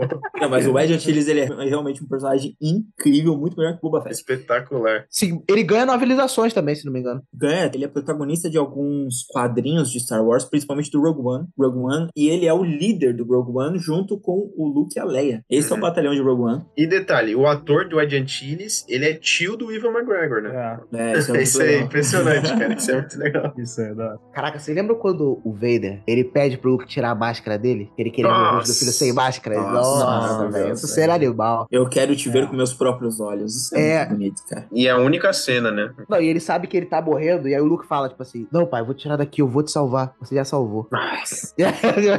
é, meu vai, é... Nossa, Tell incrível. your sister, you're right about me. You're right. Nossa senhora. Muito bom. E aí o Luke, a primeira coisa que ele faz é chegar e contar pra Leia, né? Não mostra, mas ele, ele puxa a Leia e conta. E lembra, essa cena também é linda, quando os rebeldes estão lá no planeta e vê que a Estrela da Morte explodiu, estão lá comemorando. Aí o Han pergunta, será que o Luke está bem? E a Leia, tá, ele tá bem. É que ela sentiu ele falando, é animal. Outra cena incrível é ela falando que ama o Luke e o Han fala, não, então eu não vou ficar no caminho de vocês dois, É, não sei o que lá, eu vou sair daqui. Ela fala, não, ele é meu irmão. Aí o Han, ele fica, Você beijou ele há três anos atrás na boca de língua. ele fica completamente chocado. O cara. Han Solo Ele- deve pensar isso, viu? Nos momentos sombrios dele, dentro da Millennium Falcon, ele tá deitado lá. e- Peraí. Ah, cara, pô, vamos ser honestos, que tudo bem que o Vinícius falou uma parada que é dos fantasmas da força, que realmente é esquisitinho. Sim. Mas é um É dos estranho. finais mais satisfatórios, mais coração quente que tem aquela festinha. Victory Celebration, cara. Eu acho maravilhoso a música dos Ewoks ali, tudo explodindo, e os Ewoks comemorando e batucando nos capacetes. E eles queimando, queimando, queimando a armadura do Vader e tal. Nossa, acho lindo, cara. E agora eu vou falar aqui a parada. Eu não sei se sua opinião é polêmica, mas eu Hum. gosto de terem botado Hayden Christensen como Fantasma da Força. Eu não. Eu não gosto também. Eu não gosto porque não faz o menor sentido. Porque se ele foi salvo, então ele já tá no lado luminoso da força, sabe? Ele morreu no velho, final. pô. Ele morreu velho. É, ninguém, ninguém volta ali. Não voltou o Ivan McGregor também de. É, tinha tinha que ser o Mas isso que eu Ivan falo agora, eu tiraria aquele cara e botava o McGregor sem problema nenhum. Não. Ele cara, olha isso. Até porque o Alec Guinness vivia falando mal de Star Wars, vivia cuspindo no prato. É, e o Harrison Harrison Ford Ford também. Ah, só que o Harrison Ford tá vivo, né? E não vamos apagar ele, pô. Não, não vai. Até porque, mesmo ele morto, agora dá pra fazer ele digital. A gente não tem o look da Mandalorian. O negócio é que eles só colocaram o Hayden Christensen porque o público novo olhava aquele velho lá e não sabia quem era. É. Falava, Quem que é esse aí? Que esse maluco? Ele tava muito diferente, né? Do Vader mesmo. Cabelinho, Mas quem né? que é esse velho? Quem que é esse velho aí que apareceu? Ficava na dúvida da galera. E ele era gordo, não faz o menor sentido, né? Com o Darth Vader. É verdade, ele era gordinho, o ator. Sendo que o Vader ele tinha, tipo, dois metros de altura e era um bodybuilder escocês, né, cara? É verdade, é verdade, cara. Isso- então, é, esse é o motivo deles terem colocado Hayden Christensen. Eu acho que o George Lucas poderia voltar e fazer uma última alteração e fazer um envelhecimento no Hayden Christensen ou colocar o Hayden Christensen como tá hoje, assim. Ele resolvia, resolvia o problema. Pra mim foi um erro de verdade não terem usado o Dave Prowse como o ator de, de face pra ele. Poderia facilmente ter sido isso, porque o Seria Prowse. melhor. É, então, verdade. pra mim, pô, Não tem por que não ter feito isso. Que o, o Prowse, ele é meio torto, cara. Ele tem a cara meio torta, assim. pô, mas você Sabe? olhou a cara do Darth Vader? Então, mas aí, como é que vocês fazem o Anakin torto lá no passado? Ué, ele foi queimado, ele tá cheio de coisa, pô. Aí... Ali é o fantasma de quando ele morreu, ele morreu torto, mas na infância tava bonitinho. Ele morreu torto e o fantasma acabou se pagando pato também. É, Inclusive, sobre esses remakes que o Jorge Lucas fez, eu acho que eles tinham que fazer outro, inclusive. Aproveitando que ele fez as prequels tudo de CGI e, É. mano, modernizava tudo. Eu viria o episódio 3 no cinema, com os efeitos especiais refeitos, tranquilamente. Nossa, eu, eu veria hoje, não precisa nem sem mudar nada. É só, é só aparecer no cinema de novo, né? Não precisava nem fazer. É, tem muita coisa pra corrigir e descorrigir na trilogia original, viu? Tem que tirar esse negócio do Han Solo desviar com a cabeça, assim. Ah, não, mas isso são coisas que são feitas e refeitas a cada lançamento de DVD Blu-ray. A cada lançamento, realmente, ele acrescenta algo, ele muda. Tanto que o, o Han Solo atirando, eu lembro que teve uma Umas várias mudança. versões, né? Sim, eu lembro que teve uma mudança em 2005, deixando o Han Solo atirando primeiro. E aí depois teve uma mudança em 2011 com os Blu-rays, em que o Han Solo atirava depois, aí depo- é, de- a cabecinha, e depois, na nova remasterização, o Han atira primeiro de novo. Então, tipo assim, é constantemente essas mudanças que tinha umas fazem. paradas com as cores do sabre do Luke também, que tava trocando a rodo também. Sim, sim. Agora, Não. agora isso, isso ficou muito mais fácil com o streaming, né? Então, tipo, direto a, a Disney. Qualquer empresa tá fazendo isso, porque até lança, o, por exemplo, a gente vai ver o filme no cinema com um efeito visual meio bosta. Quando chega no Blu-ray, quando chega na Disney Plus pra tu ver, o efeito visual tá melhor, tá ligado? Porque teve tempo Sim. de trabalhar efeito visual e agora entregou o filme com qualidade melhor. É, o sabre do Luke é, é engraçado, porque ele, ele tinha um sabre azul, né, e tudo mais. E aí, no primeiro filme mesmo, o sabre ele fica oscilando entre o branco, o verde, que não sei o que lá. É a tecnologia da época, né? É, então, ele perdeu a mão junto com o sabre. E no terceiro filme, ele só aparece com o sabre verde, porque o sabre azul não aparecia no céu azul de Tatooine. E aí eles decidiram É. usar o verde. Isso é muito legal. Nossa, que icônico, né? Maneiro isso aí. Ficou Não, nos icônico. posters originais do Retorno de Jedi, o Luke usa o sabre azul, um outro sabre azul, né? O sabre verde foi de última hora que o George Lucas pensou. Sim. Podem procurar os posters antigos do Retorno de Jedi, é o sabre azul que ele usava. Isso é uma curiosidade bem bacana. E eu, eu sou fã de sabre verde. Eu sou apaixonado pelo sabre Eu verde. teria um sabre verde. Eu Inclusive, estou usando um agora neste momento no Jedi Survivor. Eu tô jogando o Jedi Fallen Order de novo pra entrar no clima. Eu tô usando azul e eu só vou botar o verde na cena da história que ele tem que fazer o sabre de novo. Essa cena é muito Esse jogo é muito bom. Esse jogo é muito bom, cara. Esse Jogaço, jogaço mesmo. Gosto dele.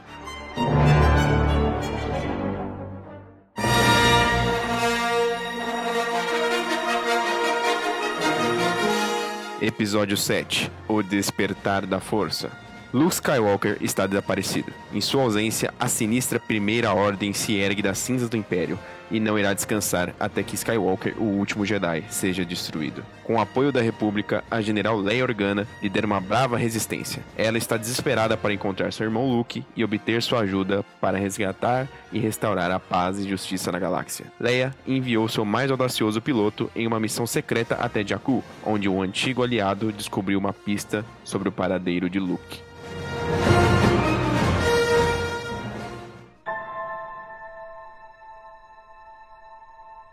Bom, agora é a hora que a criança chora e a mãe não vê.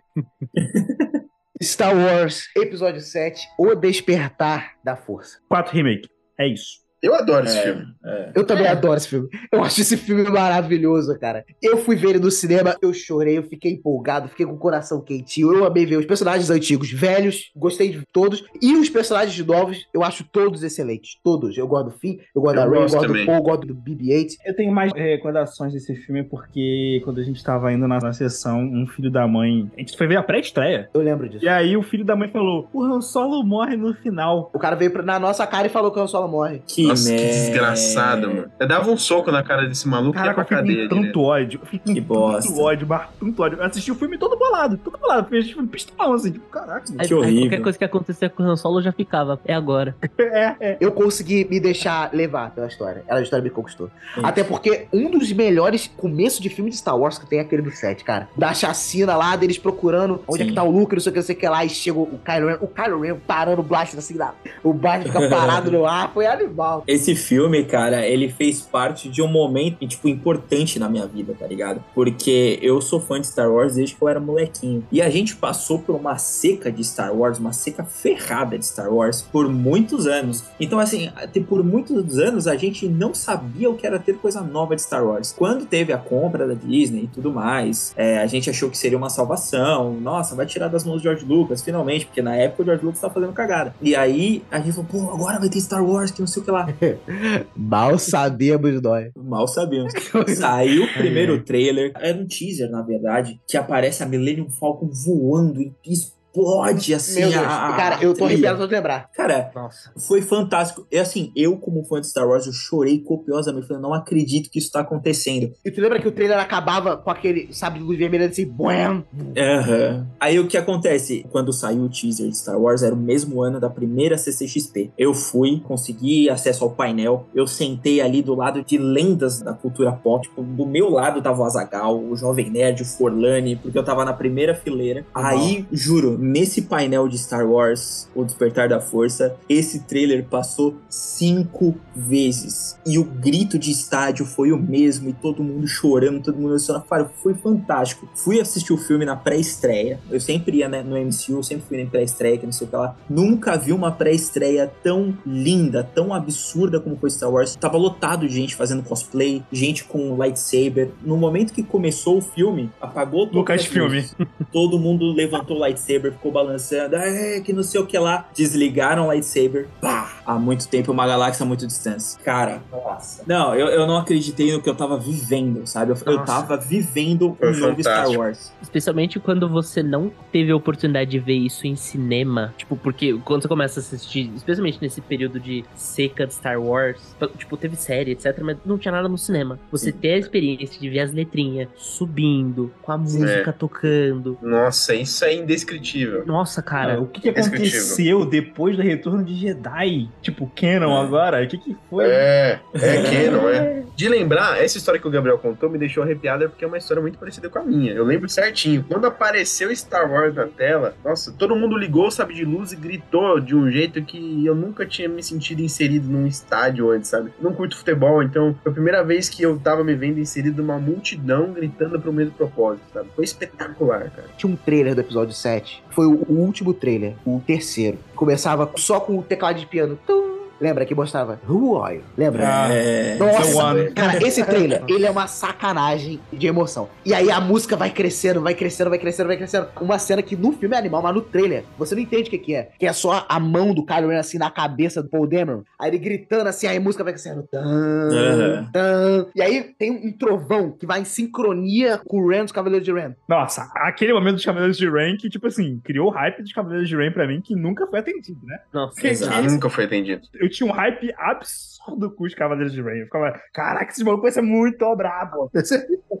Não, mas sem brincadeira, o Star Wars Episódio 7, os trailers são ótimos e o filme é bom. O filme é bom, porque assim, por mais que ele seja um remake do episódio 4, ele é um remake do episódio 4. Então, assim, não tem como ser ruim. Se fosse da ameaça fantasma, a história seria outra, mas eles escolheram um bom pra fazer o É, remake. eu acho que É. faz todo sentido tornar a história cíclica, né? E contar aquela história da trilogia original, que as crianças da época não iam voltar e ver um filme dos anos 70, de novo, de uma forma diferente, com novos personagens, e levar meio que a mesma história, mas de um jeito diferente pra uma nova geração. Então, duas gerações acompanharam a mesma história de formas diferentes. Eu acho isso gostoso. Eu acho que faz todo sentido. Star Wars é cíclico É, mesmo, legal. né? É, tem aquela coisa Sim. do Anakin perder a mão, o Luke Uhum. perder a mão também. Eu acho essa coisa de ser cíclico muito legal. Eu acho que The Force Awakens um acerto gigantesco. Eu acho que o único erro de The Force Awakens é não ter nenhum encontro de Luke, Han, Leia e Chewie. Nem que fosse em flashback, tinha que ter tido esse. Em nenhum momento dessa nova trilogia, né, cara? Nenhum momento. Mas assim, esse filme, ele era muito legal, ele é bom, assim, ele é divertido. E os personagens, eles são marcantes, eles Hum. são icônicos, sabe? O Finn, pra mim, ele tinha um potencial tão gigantesco. Tem. Ele é um É. ex-Stormtrooper. Isso é muito bacana, cara. Não, pra mim, a ideia de um ex-Stormtrooper já é muito original. Muito Sim. original. Muito. Total. A gente não tinha visto isso antes, tá ligado? Aquela época era muito gostosa, né? Você ia nas lojas de brinquedo, era um monte de papel, de banner de Star Wars. E a Capitão Phasma também, o hype absurdo que a gente tinha. É. né, Phasma. cara, olha, esse momento era tão fantástico que, assim, essa seca de Star Wars que a gente viveu não era só de filme. Tinha lá o Clone Wars passando na Cartoon Network, só que foi até 2008, acho. Aí É, parou de passar. Começa em 2008 e termina em 2012, 11? acho. É, 11 ou é, 12. é, é muito curto, assim, então não tinha muita coisa. E não tinha marketing de Star Wars. A gente não via bonequinho, a gente não via nada Não. de Star Wars Não passando. tinha nada. Não tinha pra comprar. Aí quando veio esse filme, Star Wars reviveu. A gente finalmente tá vendo Star Wars de novo. Aparecer na tela do trailer December é, 2015, assim, foi muito gostoso. E virou aquela coisa, né? Todo dezembro é mês de Star Wars. Naquela Sim. época tinha isso, e era gostoso. É. Tinha bala fine de Star Wars. Os canais de YouTube só falavam as teorias de Star Wars, quem é Kylo Ren. Sim. Nem o MCU não era tão ruim nessa época. É E a verdade. história, no caso das novidades que teve da franquia, por exemplo, o Ben Solo, o filho da Leia e do Han, que caiu pro lado sombrio, pra mim ele é o melhor personagem Incrível. da nova trilogia. Eu também É acho. verdade. Eu acho um personagem sensacional. O contrário do Anakin, né? E o Adam Driver é um baita ator também, né? Mas eu não concordo ficar só também. Só falar bem do filme. É porque eu acho que eu vejo mais o outro lado. Porque, tipo assim, por exemplo, pra mim, eu não gosto do episódio 7 ser meio que um remake do 4. Sim, meio que esses pontos. Eu entendo todos esses pontos que vocês falaram, tipo, a respeito. Mas meio que pra mim, eu acho uma baita cagada. Porque Sim. Preguiça. preguiça. E preguiça do JJ. Star Wars é vasto demais pra, tipo, Exatamente. ficar nesse ciclo. Eu entendo o seu ponto, eu entendo muito o seu ponto e eu entendo muito o ponto do Gil também. E se fosse pra escolher de ter um novo Star Wars, eu queria que fosse completamente novo. Sem remake, sem nada. Que fosse nova história, novos personagens, nada a ver de Skywalker, com outra coisa. Mas esse ponto cíclico de apresentar pra uma nova geração e ser basicamente um remakezinho, tipo, foi um tiro no seguro, assim, foi seguro. Sim. E a gente acabou gostando do filme. Sim, sim, é sim. legal. E ele uniu os dois fandoms. De prequels de sequels. Coisa Sim. que é difícil com fã de Star Wars, né? Era difícil. Era, essa missão de agradar todos os públicos era muito difícil. É tão difícil que a gente vai ver a merda que isso vai resultar daqui a pouco. Então, mas essa, por que que eu gosto, spoiler, de Os Últimos Jedi? Porque ele justamente é a quebra da nova Disney em acabar com essa preguiça da Kathleen Kennedy, do JJ, com esse roteiro hum, cômodo, tá ligado? Com essa forma cômoda de lidar. Então, tipo, tava me dando muita agonia. O fato de- desse filme, ele ser repetição, é uma preguiça. Ele, se você reparar, o episódio 4, ele não precisava nem, tipo, o episódio 7, ele não precisava ser um novo filme pra trazer pessoas pra franquia, porque o 1, 2 e o 3 nem é tão velho assim, tipo, as pessoas podem muito bem lá ver um, dois, três. Até entendo 4, 5 e 6, mas um, dois, três nem é tão velho. As pessoas. Não, já- mas as hoje crianças da época não assistiam. Eu lembro claramente que as crianças A da gente tá época não falando de coisa de 10, 15 anos, tá ligado? Tipo, tem gente que três anos pra trás a galera já olha o filme com o nariz torto. não ia dar certo, cara. Não ia renovar. Eu acho que foi importante pra época. É, Realmente, pra mim, o maior problema desse filme fica não tá dentro dele. Acaba sendo culpa dos outros filmes. Porque os É. personagens ficam no campo da promessa apenas. Não, o maior erro desse filme é o JJ. é o JJ e a sua maldita Mystery Box. Porque o JJ é um imbecil. O JJ é um imbecil. Ele é imbecil, ele é imbecil. Ele cria o plot e aí ele fala: o que é mais importante na história não é a resolução. O mais importante é como você chega lá. É tipo um imbecil do Oda, do One Piece, tá ligado? Que ele faz a merda de uma história que fica a vida inteira e só fica contando coisas legais e coisas bonitinhas que acontecem e Ai. nunca chega na merda do One Piece. Então, tipo assim, pra ele o mais importante é a jornada, mas isso não é, isso não é o mais importante. O mais importante é você fazer uma história coesa. E se você não fizer uma história coesa, fica uma merda. E o JJ é mestre nisso. Lost, é, o próprio Star Wars, tem outras séries. O JJ, ele foi chamado praticamente, ele tinha potencial pra ser tipo o Kevin Feige de Star Wars. Ele poderia ter falado, ó, eu vou criar a história dos três filmes aqui, pode trocar o diretor, mas tem que seguir a história pra fazer sentido. Porque, pô, claramente, o segundo filme não era o que o primeiro prometeu, e o terceiro filme vem pra desmentir o segundo. Em vez de escrever uma trilogia, eles escreveram cada filme é, sozinho, solto. É. Por exemplo, o Ryan Johnson pegou o que o JJ fez. O JJ deixou o mistério de quem é o Snow, deixou o mistério dos pais da Rey. Cavaleiros de Rain também. Sim, sim. Ah, sim, mas fazer filme solto não é um demérito, porque o George Lucas fez a mesma coisa com a trilogia original e a gente ama. Mas o Ryan Johnson cagou, mano. Jogou no lixo tudo que foi feito. A diferença é que o Jorge Lucas tá por trás de todos os filmes. Não, não, não, não, não, não cagou, não. Ele melhorou, ele tornou bom.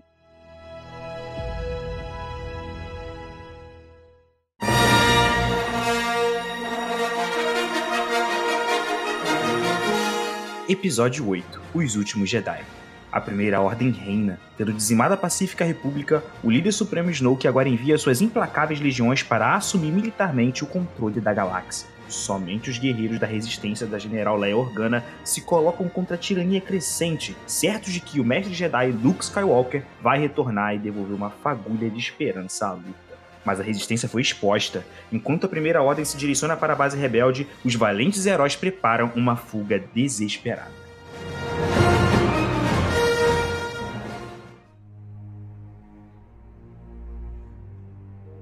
Star Wars Episódio 8, Os Últimos Jedi. Eu acho o melhor Star Wars de todos. E eu e Vinícius somos guerreiros solitários nessa opinião. Vocês dois têm total liberdade de estarem errados. Ó, Todo mundo tem direito a ter uma- ter uma opinião merda, né?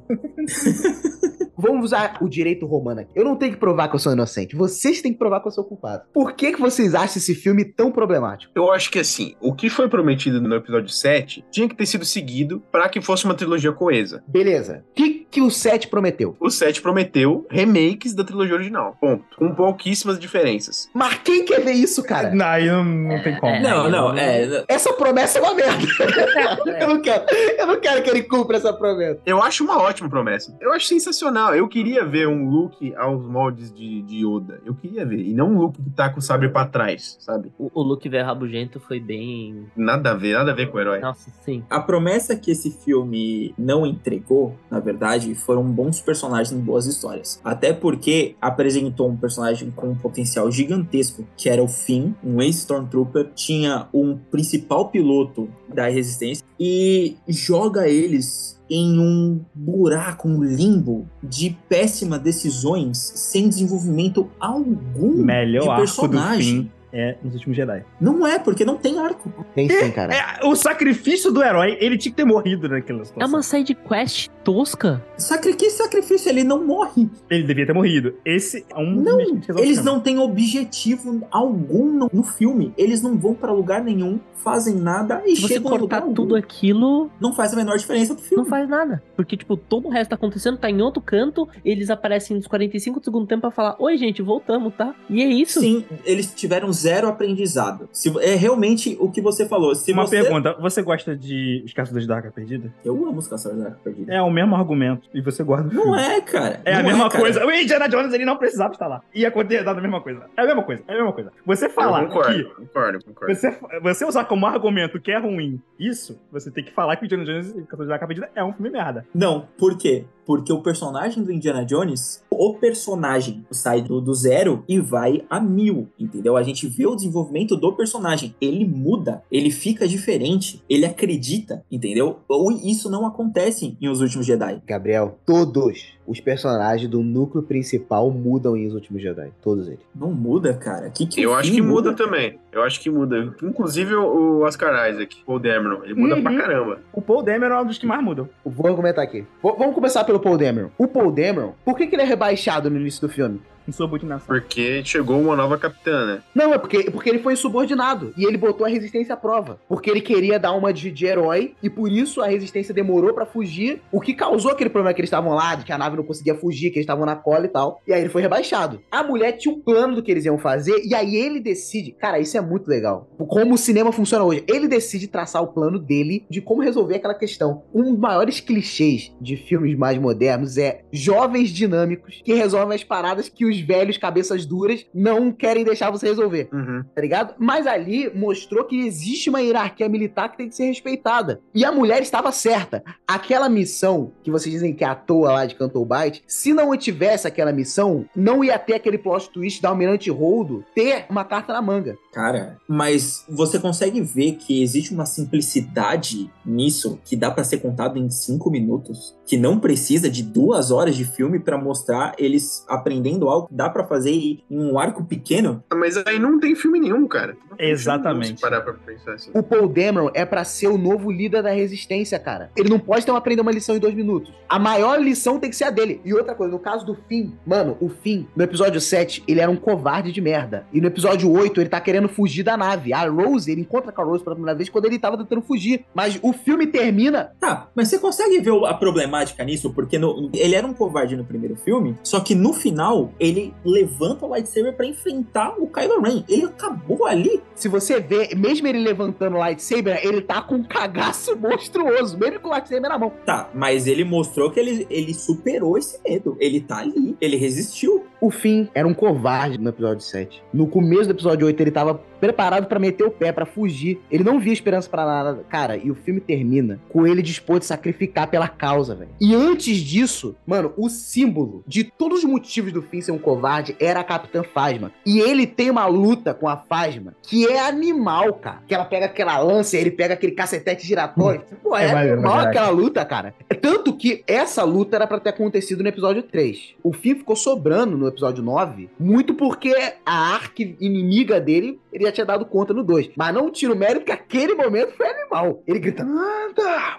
E aí ela segurando assim, quebrando o capacete. O personagem cresceu muito no filme, cara. E o Paul Dameron começa o filme como insubordinado e no final do filme você vê nitidamente que ele vai ser o novo líder da resistência. Liderando a nova a resistência, realmente. Não, mas assim, ó. Ó, calma, calma. Mas, tipo assim, já quebrei o teu argumento inicial de que eles não crescem. Eles podem não ter crescido na- como você gostaria, mas que cresceram, cresceram. Da mesma forma, a Rey e o Kylo Ren, que foram personagens extremamente complexos. Eles transformaram eles em personagens que não são simples. Mas isso é um ponto que eu tenho pra falar de Os Últimos Jedi. Eu não quero ser pintado como o vilão aqui desse, desse episódio de Bueiro Nerd, porque assim, eu não acho o filme essa atrocidade toda. Tem algumas coisas que eu realmente gosto. Canto Bite ainda me incomoda. Você mostrou alguns argumentos? Beleza. Eu ainda não consigo ver, cara. Eu ainda não consigo ver isso que você falou. Não, eu concordo contigo que Canton Bate especificamente é uma barriga. É. Mas sem essa cena específica, quando a gente descobre que a Almirante Rodo tinha tudo sobre controle, por exemplo, não teria feito sentido sem a cena de Canton Bate, entendeu? E, por exemplo, tem aquela cena, ninguém gosta dessa cena porque ela é de fato necessária, mas eu gosto, que é o traidor. Eles arranjam o decodificador e esse cara entrega eles pra primeira ordem depois. Eu acho essa cena animal. Eu nunca entendi. Quando eles estão dentro da nave, e aí eles. O, o Finn reclama com ele: Caraca, tu roubou a nave. Você- aí o Finn fala: Bom, pelo menos você tá roubando dos vilões e dando pros heróis. Aí ele: Heróis, vilões, tudo a mesma coisa. Aí ele mostra que o cara que é dono daquela nave vende armas, tanto pra resistência quanto pra primeira ordem. Mano, não tem Star Wars com essa complexidade em nenhum outro filme da franquia. Além de Rogue One, é claro. Que já tinha passado. Que já tinha passado. Mas da- a- na saga Skywalker não tem. Não tem. O filme, ele mexe, ele brinca com a questão do bem e o mal, cara, como nenhum outro brincou. E a gente sempre que vai falar de Os Últimos Jedi, a gente sempre fala mais de Canto Bite. Porque é um argumento fácil. Pros dois lados. Não, eu concordo. Pra, tu acha que pra mim é confortável defender aquela merda? tu acha que eu quero defender Cassino? Uma cena de Cassino. O, o, a- o nome do filme Star Wars. E eu pare- parei a história pra ver eles caras jogando sinuca. Patrocínio X1Bet. Então, é por, é por isso que eu falo que é, Canto Bite me incomoda tanto que deixa Os Últimos Jedi, tá, não como o pior filme dessa trilogia, porque nem isso ele é, mas coloca muito pra baixo, cara, esse filme pra mim, mas tem algumas coisas que são muito bons, cara. É 20 minutos, mano. É, é cansativo, é cansativo. Tá exagerado esse. Tá, os dois são exagerados. Calma, o Tantobite não é nem tão ruim assim e também não é nem tão maravilhoso. É uma cena. Não, peraí, eu não tô dizendo que é maravilhoso, pô. Eu concordo que é uma barriga. Não, é, é aquele café morno. Só que, tipo, putz. Mas é muito pequeno comparado ao que o filme tem. Por exemplo, quer ver uma parada? O único filme, a gente sempre soube disso, mas nenhum filme nunca tocou no assunto, de que a força é algo muito maior do que os Jedi sequer conseguem representar. Sim. E Cantobite serve pra estabelecer uma das paradas que eu mais gosto desse filme, que é exatamente isso, de como a força pode é, surgir em lugares mais aleatórios possíveis, que você não precisa ser de uma família, você não precisa ser um Skywalker, você... O Guan já mostrou isso. Rogue One? Onde? É, É, porque o Rogue One são um bando de NPCs que se unem em prol de uma causa. exatamente. E tem lá o, o personagem do Donnie Yen que o, o- tecnicamente usa a força. Eu tô falando da força, eu tô falando da força. O Ip Man usa a força, o Ip Man usa Café. exatamente a luta lá. Não, Vinícius, aí eu estou com a força e a força está comigo. Mas enfim, Mas ele, todo mundo sabe que ele não tava com a força, todo mundo sabe que ele não tava com a força. Todo mundo sabe, a gente só se finge de otário e aceita que ele fala isso. Tem a libertação dos animais que eram escravizados também. Eu acho super legal isso no Canto Bite. Eram animais que estavam apanhando ali pra fazer aquela corrida. Pô, É, isso, é, isso é uma mensagem bacana também. É, Mano, o que acontece? Uma das frases mais repetidas no filme é que eles são a fagulha que acenderá a chama que botará um fim na primeira ordem. Ah, vocês entendem que o que é aquele grupelho, porque morreu todo mundo na resistência. No final do filme, só sobra uma galera dentro da Millennium Falcon. Sabe umas 20 pessoas no máximo. Eles se dão por vencidos, cara, porque eles precisam que a ideia exista. Mano, e isso é animal. Esse conceito é tão animal, porque eles têm que inspirar as outras pessoas a se revoltarem contra a primeira ordem. Tanto que eu acho linda a cena do garoto da vassoura. Sim. Eu acho aquela, aquela cena ali de, de, de um primor. Tipo assim, mano, essa galera deu sangue pra sobrar só essa galerinha. É porque a fagulha tem que existir. Pra mim, o ponto alto do filme tá realmente no terceiro ato ali da Rey. Não, o terceiro ato é uma sacanagem. É uma Aquilo ali é sacanagem. absurdo. Aquilo é finais finais. É, pra mim o ponto alto tá ali porque o primeiro e o segundo ato pra mim não é tão legal. O Canto Baixo já falei, já, já falou, já fechamos. É, e tem o treinamento da Rey também com o Luke Skywalker que pra mim não é tão ruim, pra mim também não é tão bom. Ah, eu acho, eu acho maneiro. Não, pra mim são duas barrigas que preenchem uma parte do filme. Que isso, cara. O treinamento da Ray é uma barriga, cara. Eu, cara, eu acho, cara, eu acho uma barriga. Caraca, Agora, isso, o- tá mas- pegando pesado.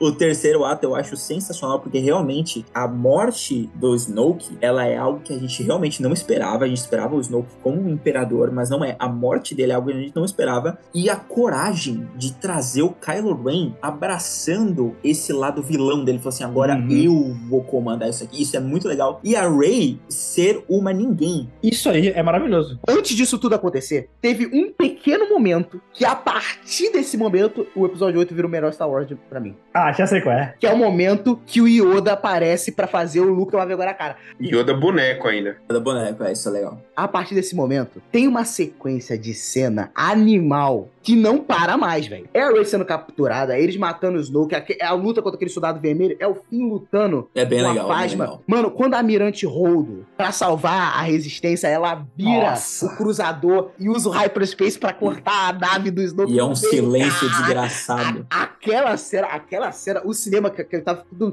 parou assim, ela não sabia o que falava, assim, aquela cena é animal. E quando se choca assim, é muito bem feito, porque não tem som a cena. Exato. Não tem som, e de repente você escuta só um pau, de uma, uma explosão. assim, É, é- nossa, é animal. É bem cena. legal. É realmente muito legal. E a cena da resistência olhando assim, a, a Mirante Holdo que acabou de sacrificar, e o Paul Dameron faz um- uma cara, o ator é muito bom, o Oscar Isaac, a cara, aquele que ele faz, tipo assim, mano, eu fiz uma revolução contra essa mulher agora há pouco, tá ligado? E a mulher fala, tipo assim, não, ela tá fugindo, ele não, não tá não, e quando ela sacrifica, cara. E aí eles ficam lá naquele planeta de sal tentando pedir ajuda, É, isso é muito doido, o desespero que é, eles estão lá no planeta de sal pra tentar mandar mensagem, não tinha esperança lá, é pra mandar mensagem na esperança esperança de que alguém fosse ajudar. E ninguém ouve. A galera ignora. Ninguém responde. Ninguém, ninguém vai ajudar. Isso que é triste, né? Quem ajuda é o Luke, né? O Luke vai lá e resolve a parada toda. Isso é muito legal. Você falando da Ray ser filha de ninguém, eu amava esse conceito. É, é um conceito muito legal. Mas era isso que eu tava falando quando era o meu gancho nos últimos era justamente esse. Porque pra mim, quando o JJ estabeleceu aquilo, esse mistério, pra mim, essa era a melhor solução. Ela é filha de ninguém. Isso é a melhor coisa pra Star Wars. É justamente pra quebrar esse ciclo dos Skywalkers. Quebrar esse ciclo que tá Sim, cansado, cara. Porque a gente é mostrado pra gente nas prequels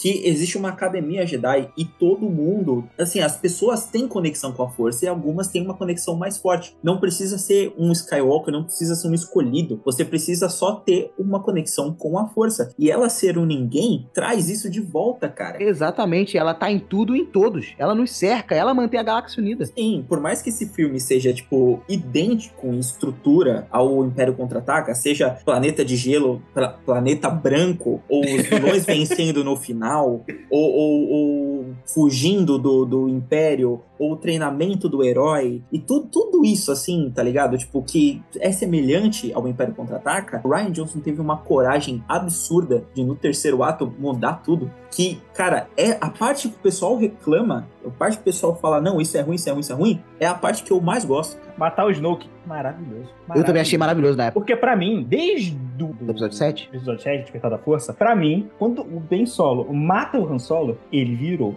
o vilão da franquia. Exato. Não tem volta. Ele tem que ser o vilão da franquia. Não tem volta, não tem perdão. Eu lembro de falar isso pro Júnior quando a gente tava no cinema. Esse cara tem que ser o vilão. E eu não quero que a Disney perdoe esse cara. Tava sendo otário, né? Tudo bem.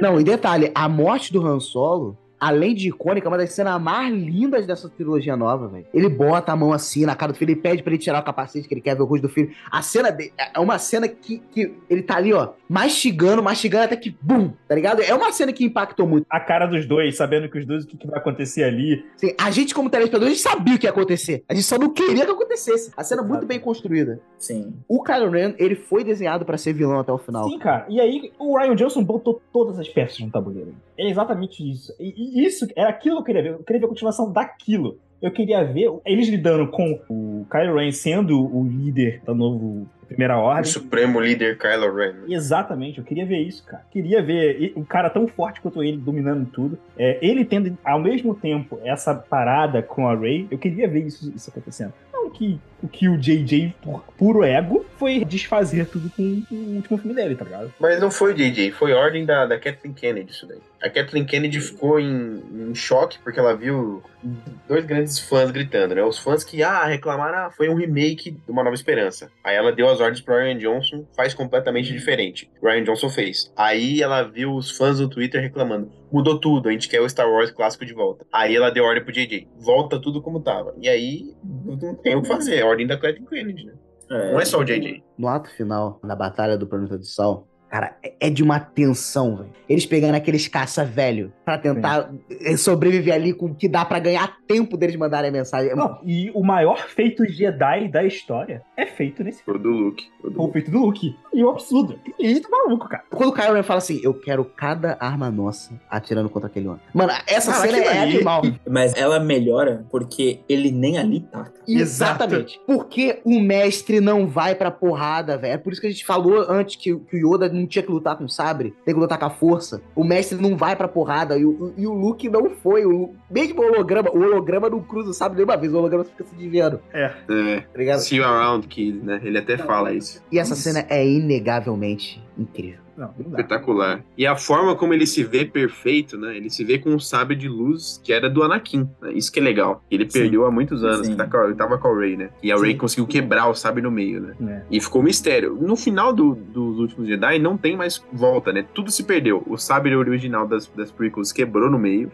Ah, teve volta. Teve volta, hein? Infelizmente eles consertaram o sabre. A rebelião tá com 20 pessoas. O Luke morreu. O Han Solo morreu. A Leia morreu. Ou melhor, a Leia não tinha morrido ainda, mas era uma idosinha que já tava Uhum. dando a, a liderança pro Devon. E a atriz, nesse momento, a Carrie Fisher já tinha partido. Já tinha morrido, já tinha Hum. morrido. Então tava tudo perdido, não tinha mais solução. Quando terminou o filme na época, eu perguntei, meu, o que, que eles vão fazer no próximo filme, porque Calma aí, eh, lembra que a última cena é do garoto da vassoura. Sim. É, é, Tipo assim, maravilhoso. terminou no pior clima possível, mas a esperança existe, tá ligado? Isso é bem legal. O cara, eu sou muito fã do Ryan Johnson. Vai se É, ferrar. na moral. O meu único Gabriel. problema é que o Ryan Johnson ele comete alguns equívocos. Pra tu ver que também eu não sou fanboy. Ele comete alguns equívocos que o Christopher Nolan também comete de querer deixar tudo muito explicadinho. Tipo quando estamos lá no planeta de sal, aí tem um Sal. rebelde, ele bota a mão na.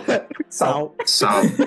Essa cena é engraçada. Essa cena, essa era meio boba, mas, pô, não precisava explicar, mas enfim. É, pra mim, o Ryan Johnson tem que ser respeitado. A galera desrespeita muito o Ryan Johnson. Até porque o Ryan Johnson, ele dirigiu um dos melhores episódios de série da história, que é o episódio de Ozymandias de Breaking Bad. Não sei se todo mundo viu Breaking Bad. Uhum. Não, vimos, vimos. Sim. E ele tá por trás também de dois filmes que eu amo. Looper, Assassino do Futuro, e o Brasil Union lá, o Entre Facas e Segredos. É, o Ryan Johnson, ele é bom fazendo um mistério, cara. O Who Did It, que aqueles filmes do Entre Facas e Segredos são incríveis, cara. São bons demais mesmo. São bons demais mesmo.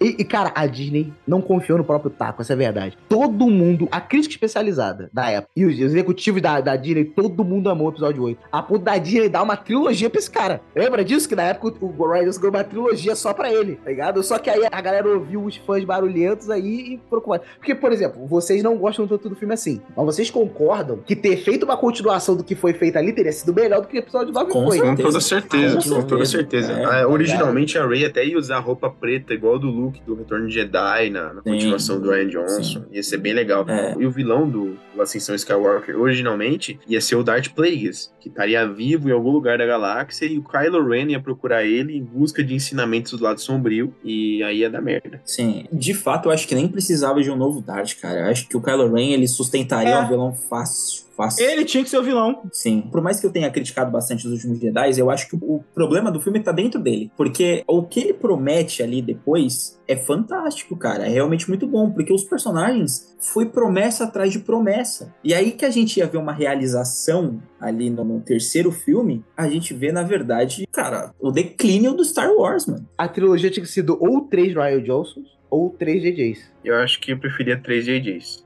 Eu, eu prefiro três Ryan Johnson. Três GTs pra mim ia ser só três filmes divertidos, eu acredito. E eu sei, não, eu sei três filmes. Um parecido com quatro, outro parecido com cinco, outro parecido com seis. Ou não, ou não. Às vezes ele ia fazer só o sete. Tipo, não ia ter decepção, tá ligado? Tipo, ia ser aquela coisa que nem o Gil comentou. O ciclo, ok, você talvez vai ter uma novidade aqui e ali, mas nada muito surpreendente, mas, tipo, é A gente divertido. tem tá que desapegar e começar a querer coisa nova. Porque, por exemplo, anunciaram o filme da Rey, né? Não seria uma merda se fosse a Rey treinando os novos Jedi e os vilões fossem remanescentes da primeira ordem? Tipo, de novo, velho. Não aguento mais, tá ligado? Tem que criar alguma coisa nova. Sair do antro Skywalker seria tão bom. É, o pena é que o nome dela é Rey Skywalker agora. É, então, tipo, não dá nem pra falar saímos do antro Skywalker porque ela herdou o título. É.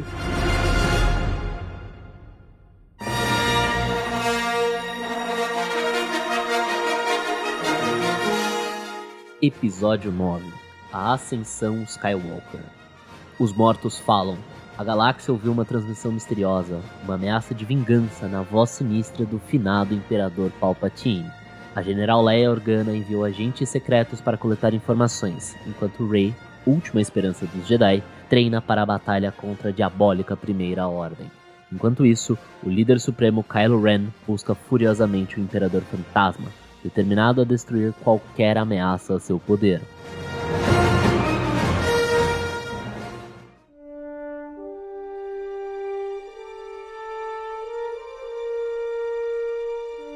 É, bora falar mal logo pra concluir do, do, da sessão de Coca, que eu acho que vai ser bem unânime. Episódio 9 da Sessão Skywalker. E outra coisa, também um dos melhores trailers que existe é o do Star Wars, episódio 9 da Sessão Skywalker. É um baita de um trailer. Quando a gente foi assistir o episódio 7 no cinema, eu e meus amigos, a gente viu que tinha um cara vestido de Princesa Leia escrava. E ali, a gente fez uma aposta. A partir desse momento, a gente nunca mais ia assistir nenhum trailer de Star Wars. E pra ver na surpresa, pra se surpreender, pra ver cru assim. E se alguém assistisse, ia no cinema como Princesa Leia escrava. Uma boa aposta. Uma bela aposta. O filme mais covarde da história do cinema. O filme não teve coragem pra fazer absolutamente nada. A história não dá nem pra dizer que é feijão com arroz, é feijão puro mesmo. Não tem, não tem absolutamente nada, cara. Mano, no episódio 9, eu tava preparado pra ver Millennium Falcon explodir. Eu tava preparado pra ver o tio e morrer, tá ligado? Mano, eu, eu lembro do Vinícius, eu conversando com o Vinícius antes da gente ver o filme. Eu falando, caraca, cara, finalmente a gente vai saber o que são os Cavaleiros de Ren. eu sei tanto sobre os Cavaleiros de Ren naquela época quanto sei hoje. É. Na verdade, saiu nos quadrinhos depois, né? Mas só nos quadrinhos. Não, esse filme ele é um erro completo, cara, porque a produção é, é perdida, o roteiro é perdido, os personagens são perdidos, não tem nada nem de Star Wars nesse filme. Entra um monte de personagem novo que não tem nenhum apelo, que é totalmente contrário do que É. a gente tem de Star Wars, né? Pois é, a Whitney Houston, a cavalo, entrou no meio da história e virou uma personagem importante do nada. Exato. Aquele robozinho que parece um secador de cabelo. Tem o beijo. Ah, o beijo. Nossa, horrível aquilo lá. E os destroços da Estrela da Morte que tinha virado poeira no universo lá? Como é que caiu aquele tudo de destroço? Pô, mas essa, essa foi a melhor cena do filme. Nossa, eu acho horrível. Não, os os destroços Estrela da eu Morte. ainda aceito, tá ligado?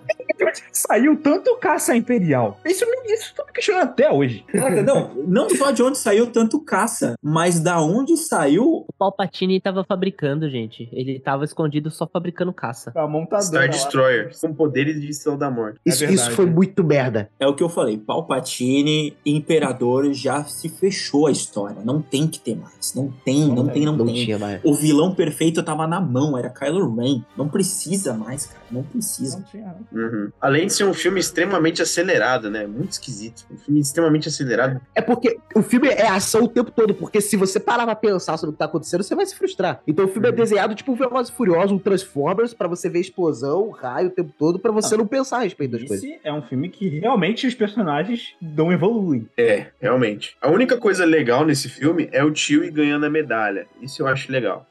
Isso eu acho que foi uma boa homenagem. O Babu Freak, eu acho ele bonitinho, o Babu Freak. Não, eu gostei, e digo mais, o C3PO tava muito bom nesse filme. Muito bom esse filme. Caraca, eu acho que eu tenho que rever esse filme porque eu não tô lembrando de nada que vocês estão falando. Eu acho que eu só vi esse filme uma vez. Eu acho que eu só vi esse filme uma vez no cinema. Mano, a cena que o C3PO vão apagar a memória dele, cara, essa cena é emocionante, cara. Tem um peso nessa cena. E aí o C3PO, o Paul pergunta, né, tudo bem, cara? Ele, sim, senhor, eu só tô dando uma última olhada nos meus amigos. Nossa, esse é Essa bonito. cena é boa, cara. Essa cena é boa. É muito boa, é uma boa cena. E rende umas piadas maneiras, por exemplo, a primeira pessoa que o C3PO vê é o Babu Freak, porque acabou de apagar a memória dele. Aí depois, quando eles vão lá, naquele planeta lá da, da Whitney Houston, a cavalo, ela fala, um tal de Babu Freak mandou vocês aqui. Aí o C3PO, Babu Freak é um dos meus amigos mais antigos. Tipo, é, eu, eu, acho, eu acho maneiro, o C3PO brilha muito, tipo, quando eles É, caem é. lá no poço, aí, tipo, aí o, o Paul pergunta, né, Finn, Ray, vocês estão bem? Aí o C3PO fala, eu tô bem também, embora o senhor não tenha me perguntado. Tem bons momentos. O filme de C3PO se destaca porque o negócio não tá bom. É, Esse é esse filme, ele é resumido na fala do Paul Dameron. De alguma forma, o Palpatine voltou. Esse filme é, de alguma forma, eles fizeram essa merda desse filme, cara. De algum Tá pra nascer uma justificativa mais bosta. No comecinho do filme ser falado, né? De alguma forma. de alguma Horrível, forma. horrível. É horrível.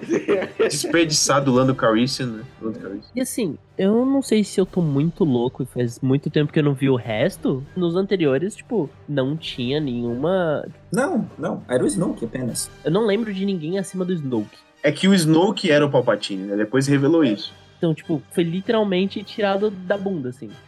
As pessoas tinham uma teoria realmente de que o Snoke era ele, de que era um clone, que não sei o que lá. Sim, sim, tinha o Só que, tipo, não era oficial. E não dá pra dizer que não lembrava. Não dá pra dizer que não lembrava. Ele Sim, lembra. Mas assim, não foi construído. Isso não foi construído nenhum tipo de, de, de, de referência a E, isso. cara, os diretores, o JJ e o Ryan Johnson brigando um com o outro no meio do filme, velho. Isso é ridículo. Mano, Nossa. Aquela cena do tem que tratar com mais respeito. Isso é uma ferramenta. é, a arma de um Jedi tem que ser tratada com mais respeito, mano. Pelo amor de Deus. O- eles botam o Kylo Ren pra consertar o capacete, cara. É, Não é pra construir novo, conserta aquele. Aí ele bota o capacete cheio de Super bonder. rachadura brilhante. É. merda é essa. Você parece que o cara que tá sendo tipo o líder do império ali vai usar um capacete remendado, pô. Não faz o menor Tô à toa aqui, eu vou brincar de fazer artesanato com meu capacete destroçado. Um erro que eu não sei se pra vocês vai ser bobo, mas pra mim é um erro crasso. Que é o seguinte: quem conserta o capacete do Kylo Ren é um alienígena que parece tipo um macaco, né? Que trabalhava lá no negócio da primeira ordem. Pra mim tá muito errado isso. Mano, na primeira ordem do Império não trabalha alienígena. É uma sátira ao nazismo, só tem humano, velho. Não tem alienígena. Perfeito, perfeito. É justamente porque é- a diversidade tem que estar do lado dos rebeldes, da rebeldes. resistência. Tá ligado? Pra mim, eu achei aquilo ali pecaminoso, cara. Cara, maravilhoso. Cara, eu não tenho memória desse filme. o filme é tão merda que, Cara. que isso, que isso parece detalhe pequeno, tá ligado? Uma coisa que todo mundo jogou no HD estranho da cabeça e só ignora. Eu acho que eu vou rever ele esse fim de semana. Só- Faça isso não. Não faça isso com você mesmo. Mano, caraca, os caras fazem. A Ray tem uma visão da força onde ela tá do lado sombrio só pra vender boneco, velho. Só pra vender boneco pra ela aparecer de sabre vermelho duplo. Nossa, Exato. tem isso Isso mesmo. é ridículo. Ó, sendo justo aqui, o filme tem duas cenas boas. Duas cenas boas. Que é os créditos. Três cenas boas. Ó, a cena que tá lá o Kylo e a Rey lutando nos Jogos da Morte é uma boa coreografia de luta, com as ondas e tudo mais, a luta é maneira, e o Kylo tava espancando a Rey. E aí o Kylo sente a mãe morrer, cara. E aí, nesse deslize dele sentir a mãe morrer, a Rey acerta o golpe e meio que mata ele, né? Mas consegue curá-lo. Essa cena eu acho maneira. Sim. Nossa, eu tinha até esquecido que tem a Leia flutuando. Isso é do 8. Ah, Isso é é no do 8? Ah, então outro ponto negativo então aí. Não, só é tosquinho. Mas ela sempre teve a força. Mas é tosquinho ver ela voando, né? Outra cena que eu acho maneira é a Rey desamparada lá do planeta recluso que o Luke escolheu. E o Luke, quando vai fazer ela voltar pra ajudar a resistência, ele tira A X-Wing da água. essa cena maneira, vai. Com a mesma música do Yoda. A gente precisava ver isso, né? Mas não do jeito que foi. Mas precisava. Não do jeito que Eu foi. preferia que o Luke estivesse vivo, que ele não fosse um fantasma. E que não fosse esse filme, né? É, você tem tudo diferente. E como eu falei, o tio ir recebendo a medalha também é muito legal, pô. Pô, caraca, tem outra cena que pra mim é tenebrosa. Tenebrosa. É o Han Solo aparecendo pra fazer o Kylo Ren retroceder de seu caminho perverso. Caraca, eu não lembrava disso. Eu não lembrava disso. Isso não faz o menor sentido. É isso. Não consigo mais continuar falando sobre esse filme depois de lembrar. Mano, e o pior é que, cara, olha só. Se essa cena que eu vou falar agora tivesse acontecido, eu estaria passando pano pra esse filme. O Kylo Ren idolatrava o capacete do Vader. Era só ter feito o fantasma do Hayden Christensen convencer ele a ficar do bem, velho. Os É, caras, o. Hayden Christensen estava quase implorando pra voltar pra franquia, É velho. verdade. Bastava o WhatsApp, cara. Eu estaria passando pano pra esse filme até agora. Agora imagine a fortuna que eles tiveram que pagar pro Harrison Ford fazer essa ponta aí. Deve ter sido uns 2 bilhões de dólares. E fazer resmungando ainda, né? Tipo, vocês não me deixam quieto, eu já morri. Não, detalhe, teve uma repórter que foi perguntar pra ele sobre essa cena, ele foi super grosso com a repórter, porque ela perguntou, tipo assim, essa sua aparição do episódio 9, você estava como fantasma da força? Aí ele, eu não sei que cacetas é o fantasma da força, vai a merda. Senhoras e senhores, Harrison Ford. Harrison Ford é um... Alguém precisa aposentar ele logo, tá ligado? Parar de ficar fazendo remake das paradas que ele era astro. Não dá muito certo. O cara tá a 15 segundos de tempo de tela pra mandar todo mundo a merda. Olha, a Ascensão Skywalker foi a primeira vez em que eu xinguei no cinema, e xinguei alto, que foi o beijo de Rey Nossa. e Kylo Ren. O Aquilo. pior beijo da história do cinema. Que ninguém queria. Ninguém queria, foi cringe, foi estranho. Foi. Os atores também pareciam estar desconfortáveis. Foi nojento. Quando o bolo tá uma merda, não adianta tempero pra melhorar. o Kylo Ren vira um fantasma da força. velho. Mano, eu queria muito ver o mundo espiritual da força quando o Kylo Ren chegou lá. Aí fica a galera lá, o, aqui? o Yoda, o... Não, ele vai sentar na mesinha do Darth Vader ali, né? Os dois escuridão Não, ali. e eles cagaram, eles cagaram nesse conceito de mortalidade da força. Porque a Rey fala com o Mace Windu.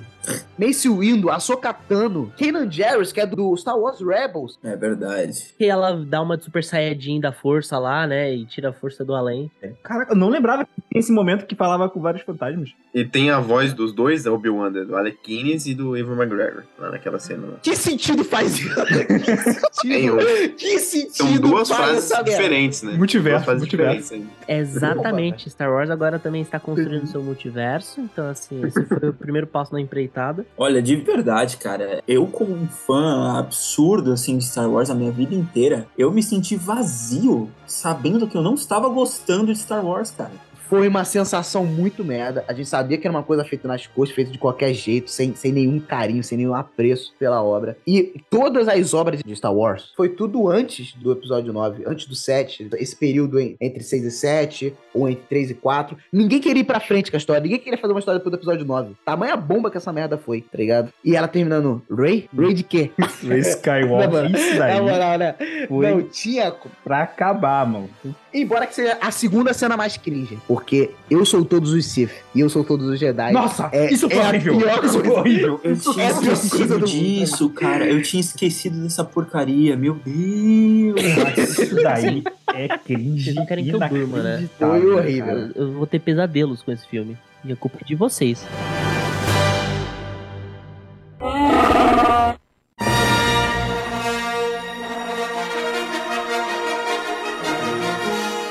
Gente, pra você que tá aqui escutando, são duas e meia da manhã. Estamos aqui falando de Star Wars há muito, muito tempo. Eu gostaria que vocês fizessem as considerações finais. Esse é o BN mais longo da história. O Júnior tá ferrado. E. Falem o que o o coração de vocês mandar. Bom, bater esse papo hoje, eu percebi que eu não gosto tanto assim de George Lucas, que a trilogia original continua perfeita, e o episódio 3 continua perfeito, e Star Wars não seria nada sem o universo expandido. Essas são meus, minhas considerações finais, duas e meia da manhã, galera. Eu consigo dizer nesse momento. Olha, para mim, eu continuo completamente apaixonado por Star Wars. A gente viu que, por mais que tenha filmes merdas, por mais que tenha séries merdas, por mais que a gente critique mais do que a gente elogie, a gente ainda tá falando de Star Wars. Esse ainda foi o podcast mais longo que eu já gravei e o Star Wars merece isso. Eu sou completamente apaixonado por essa antologia, por esse mundo, por esses personagens e eu gosto ainda mais do George Lucas, não tem como. A gente viu que Star Wars tava seguro na usão deles. Nem tanto, nem tanto. É muito doido, né? Porque a gente olha pra Star Wars e, de fato, é uma parada que é mais velha que todo mundo que tá aqui. Tem um baita de um tempo. Ninguém acompanhou, de fato, na época do lançamento. E tá vivo até hoje. E vai ficar vivo por, sei lá, eu mais quantos anos. E que nem o Gabriel comentou, putz, a gente mais fala mal do que fala bem. Mas, cara, tem tanta coisa legal que, tipo, a gente poderia ficar aqui fazendo mais 20 BN falando sobre isso por mais trocentas horas, a gente não ia esgotar os assuntos. E isso porque a gente focou numa parte muito específica de Star Wars. A gente tá falando basicamente dos filmes. Mas a gente não entrou no detalhe das séries. A gente nem pincelou o universo expandido. Tipo, tem tantas coisas, tantos sonhos, tanto terreno inexplorado. Então, assim, Star Wars tranquilamente vai ser uma das propriedades intelectuais da empresa do Camundongo que vai ficar na ativa aí por tranquilamente aí dezenas e dezenas de anos e eu espero muito mostrar pros meus filhos, tipo, ó, tá vendo esse nóia aí com um bastão colorido? Então, ó, eu via isso quando eu tinha sua idade e tal. Então, assim, Eu vou mudar a sua vida, vamos lá. Exato. Tipo, é muito legal ver o quão impactante é Star Wars desde que surgiu e o quanto que ele ainda muda a vida de muita gente nos dias de hoje, né? É bem doido você para pensar nisso. Sempre mudando a vida de todo mundo desde 77. Muito bom. Cara, eu amo Star Wars, né? Sempre gostei, assisto desde criança. Meu pai que me apresentou Star Wars quando eu era criancinha. Só que eu não sabia a ordem das coisas, isso é bem engraçado, porque eu via meio que tudo embaralhado. E aí eu não sabia, eu achava que o Luke era o Anakin, tá ligado? Criança. Era bizarro. porque eu assistia, tipo, o episódio 4 depois de ver o episódio 1, aí eu ficava tipo, caraca, o que que tá acontecendo? É. Mas aí, tipo, então, assim, é uma é uma franquia que eu amo bastante. Eu acredito que eu, com o passar do tempo, ficando mais velho, meio ficando mais chato, acabei me distanciando um pouco mais, porque eu não assisti Endor, não assisti Boba Fett. Mas, basicamente, o que a franquia representa, o que ela transmite, o que ela representa pra- pra nós nerds é maravilhoso. Tanto que esse episódio é um episódio que, tipo, eu e o Júnior já, já queria gravar, ó, há muito tempo. A gente sempre quis fazer um episódio de Star Wars. Só que a gente sempre ficou esperando, tá ligado? O momento certo as pessoas certas pra gravar com a gente, porque a gente queria fazer um episódio que fosse diferente, um episódio que fosse especial, tá ligado? Por isso que esse episódio tá saindo até no semana, né, Star Wars, né, o 4 de maio. Então, até agradecer vocês que estão aqui presentes, pô, é, isso aí é, é- foi muito legal estar presente aqui nesse, nesse momento, que pô, é um episódio que é importante pra gente, tá ligado? Que é uma franquia que a gente ama, que a gente, é- que a gente gosta e quer ver bem, né? Por isso que a gente é chato. A gente só é chato porque a gente ama, né? É isso. Sim, com certeza. Total. Não é qualquer assunto que eu me arrisco a ficar conversando até duas e pouca da manhã, né? São pouquíssimos, inclusive. Mas é óbvio, eu fico feliz que Star Wars seja um deles. Pra vocês terem uma ideia, eu queria fazer o episódio de Star Wars, ó, há muito tempo. No início do, do Bruno Nerd, gravava eu e o Vinícius. Depois o, o Vinícius ficou um tempo fora, mas eu sabia que um dia ele voltaria, mas ele ficou um tempo fora. Nesse período que ele tava fora, eu ia fazer um de Star Wars, que inclusive era com vocês mesmo que eu ia chamar. Aí a Ivela Vitória falou, não, você só vai gravar sobre Star Wars quando meu marido voltar. E aí eu falei, não, ele, pra ele não vai fazer diferença. You were the chosen one. É, aí na época a gente brincava, tipo, que o, no- na sociedade o não sempre prevalece. Ela falou, no não sempre prevalece, eu digo não, não vai acontecer e tal. Aí eu, pra não chatear ela também, realmente nu- nu- nunca mais discuti com ele de fato. Fico feliz de ter esperado ele voltar. É, junto com Marvel, com DC, um dos meus grandes amores é, é Star Wars. Tanto que Eu que apresentei. durante a conversa, só de lembrar de momentos, de falas, de sentir aquele arrepio, de ficar ouvindo as músicas, ouvir esse episódio quando estiver pronto com as músicas e tudo mais, vai ser maravilhoso. E agradecer até a mesma própria Disney, que a gente tá reclamando, mas ela que mantém a franquia viva. Mil vezes manter a franquia viva saindo uma coisinha merda de vez em quando, do que voltar àquela década que não tinha nada de Star Wars saindo, não tinha previsão de sair nada. De fato. Total. Sim. Então, eu fico feliz da- de hoje a franquia estar mais viva do que nunca.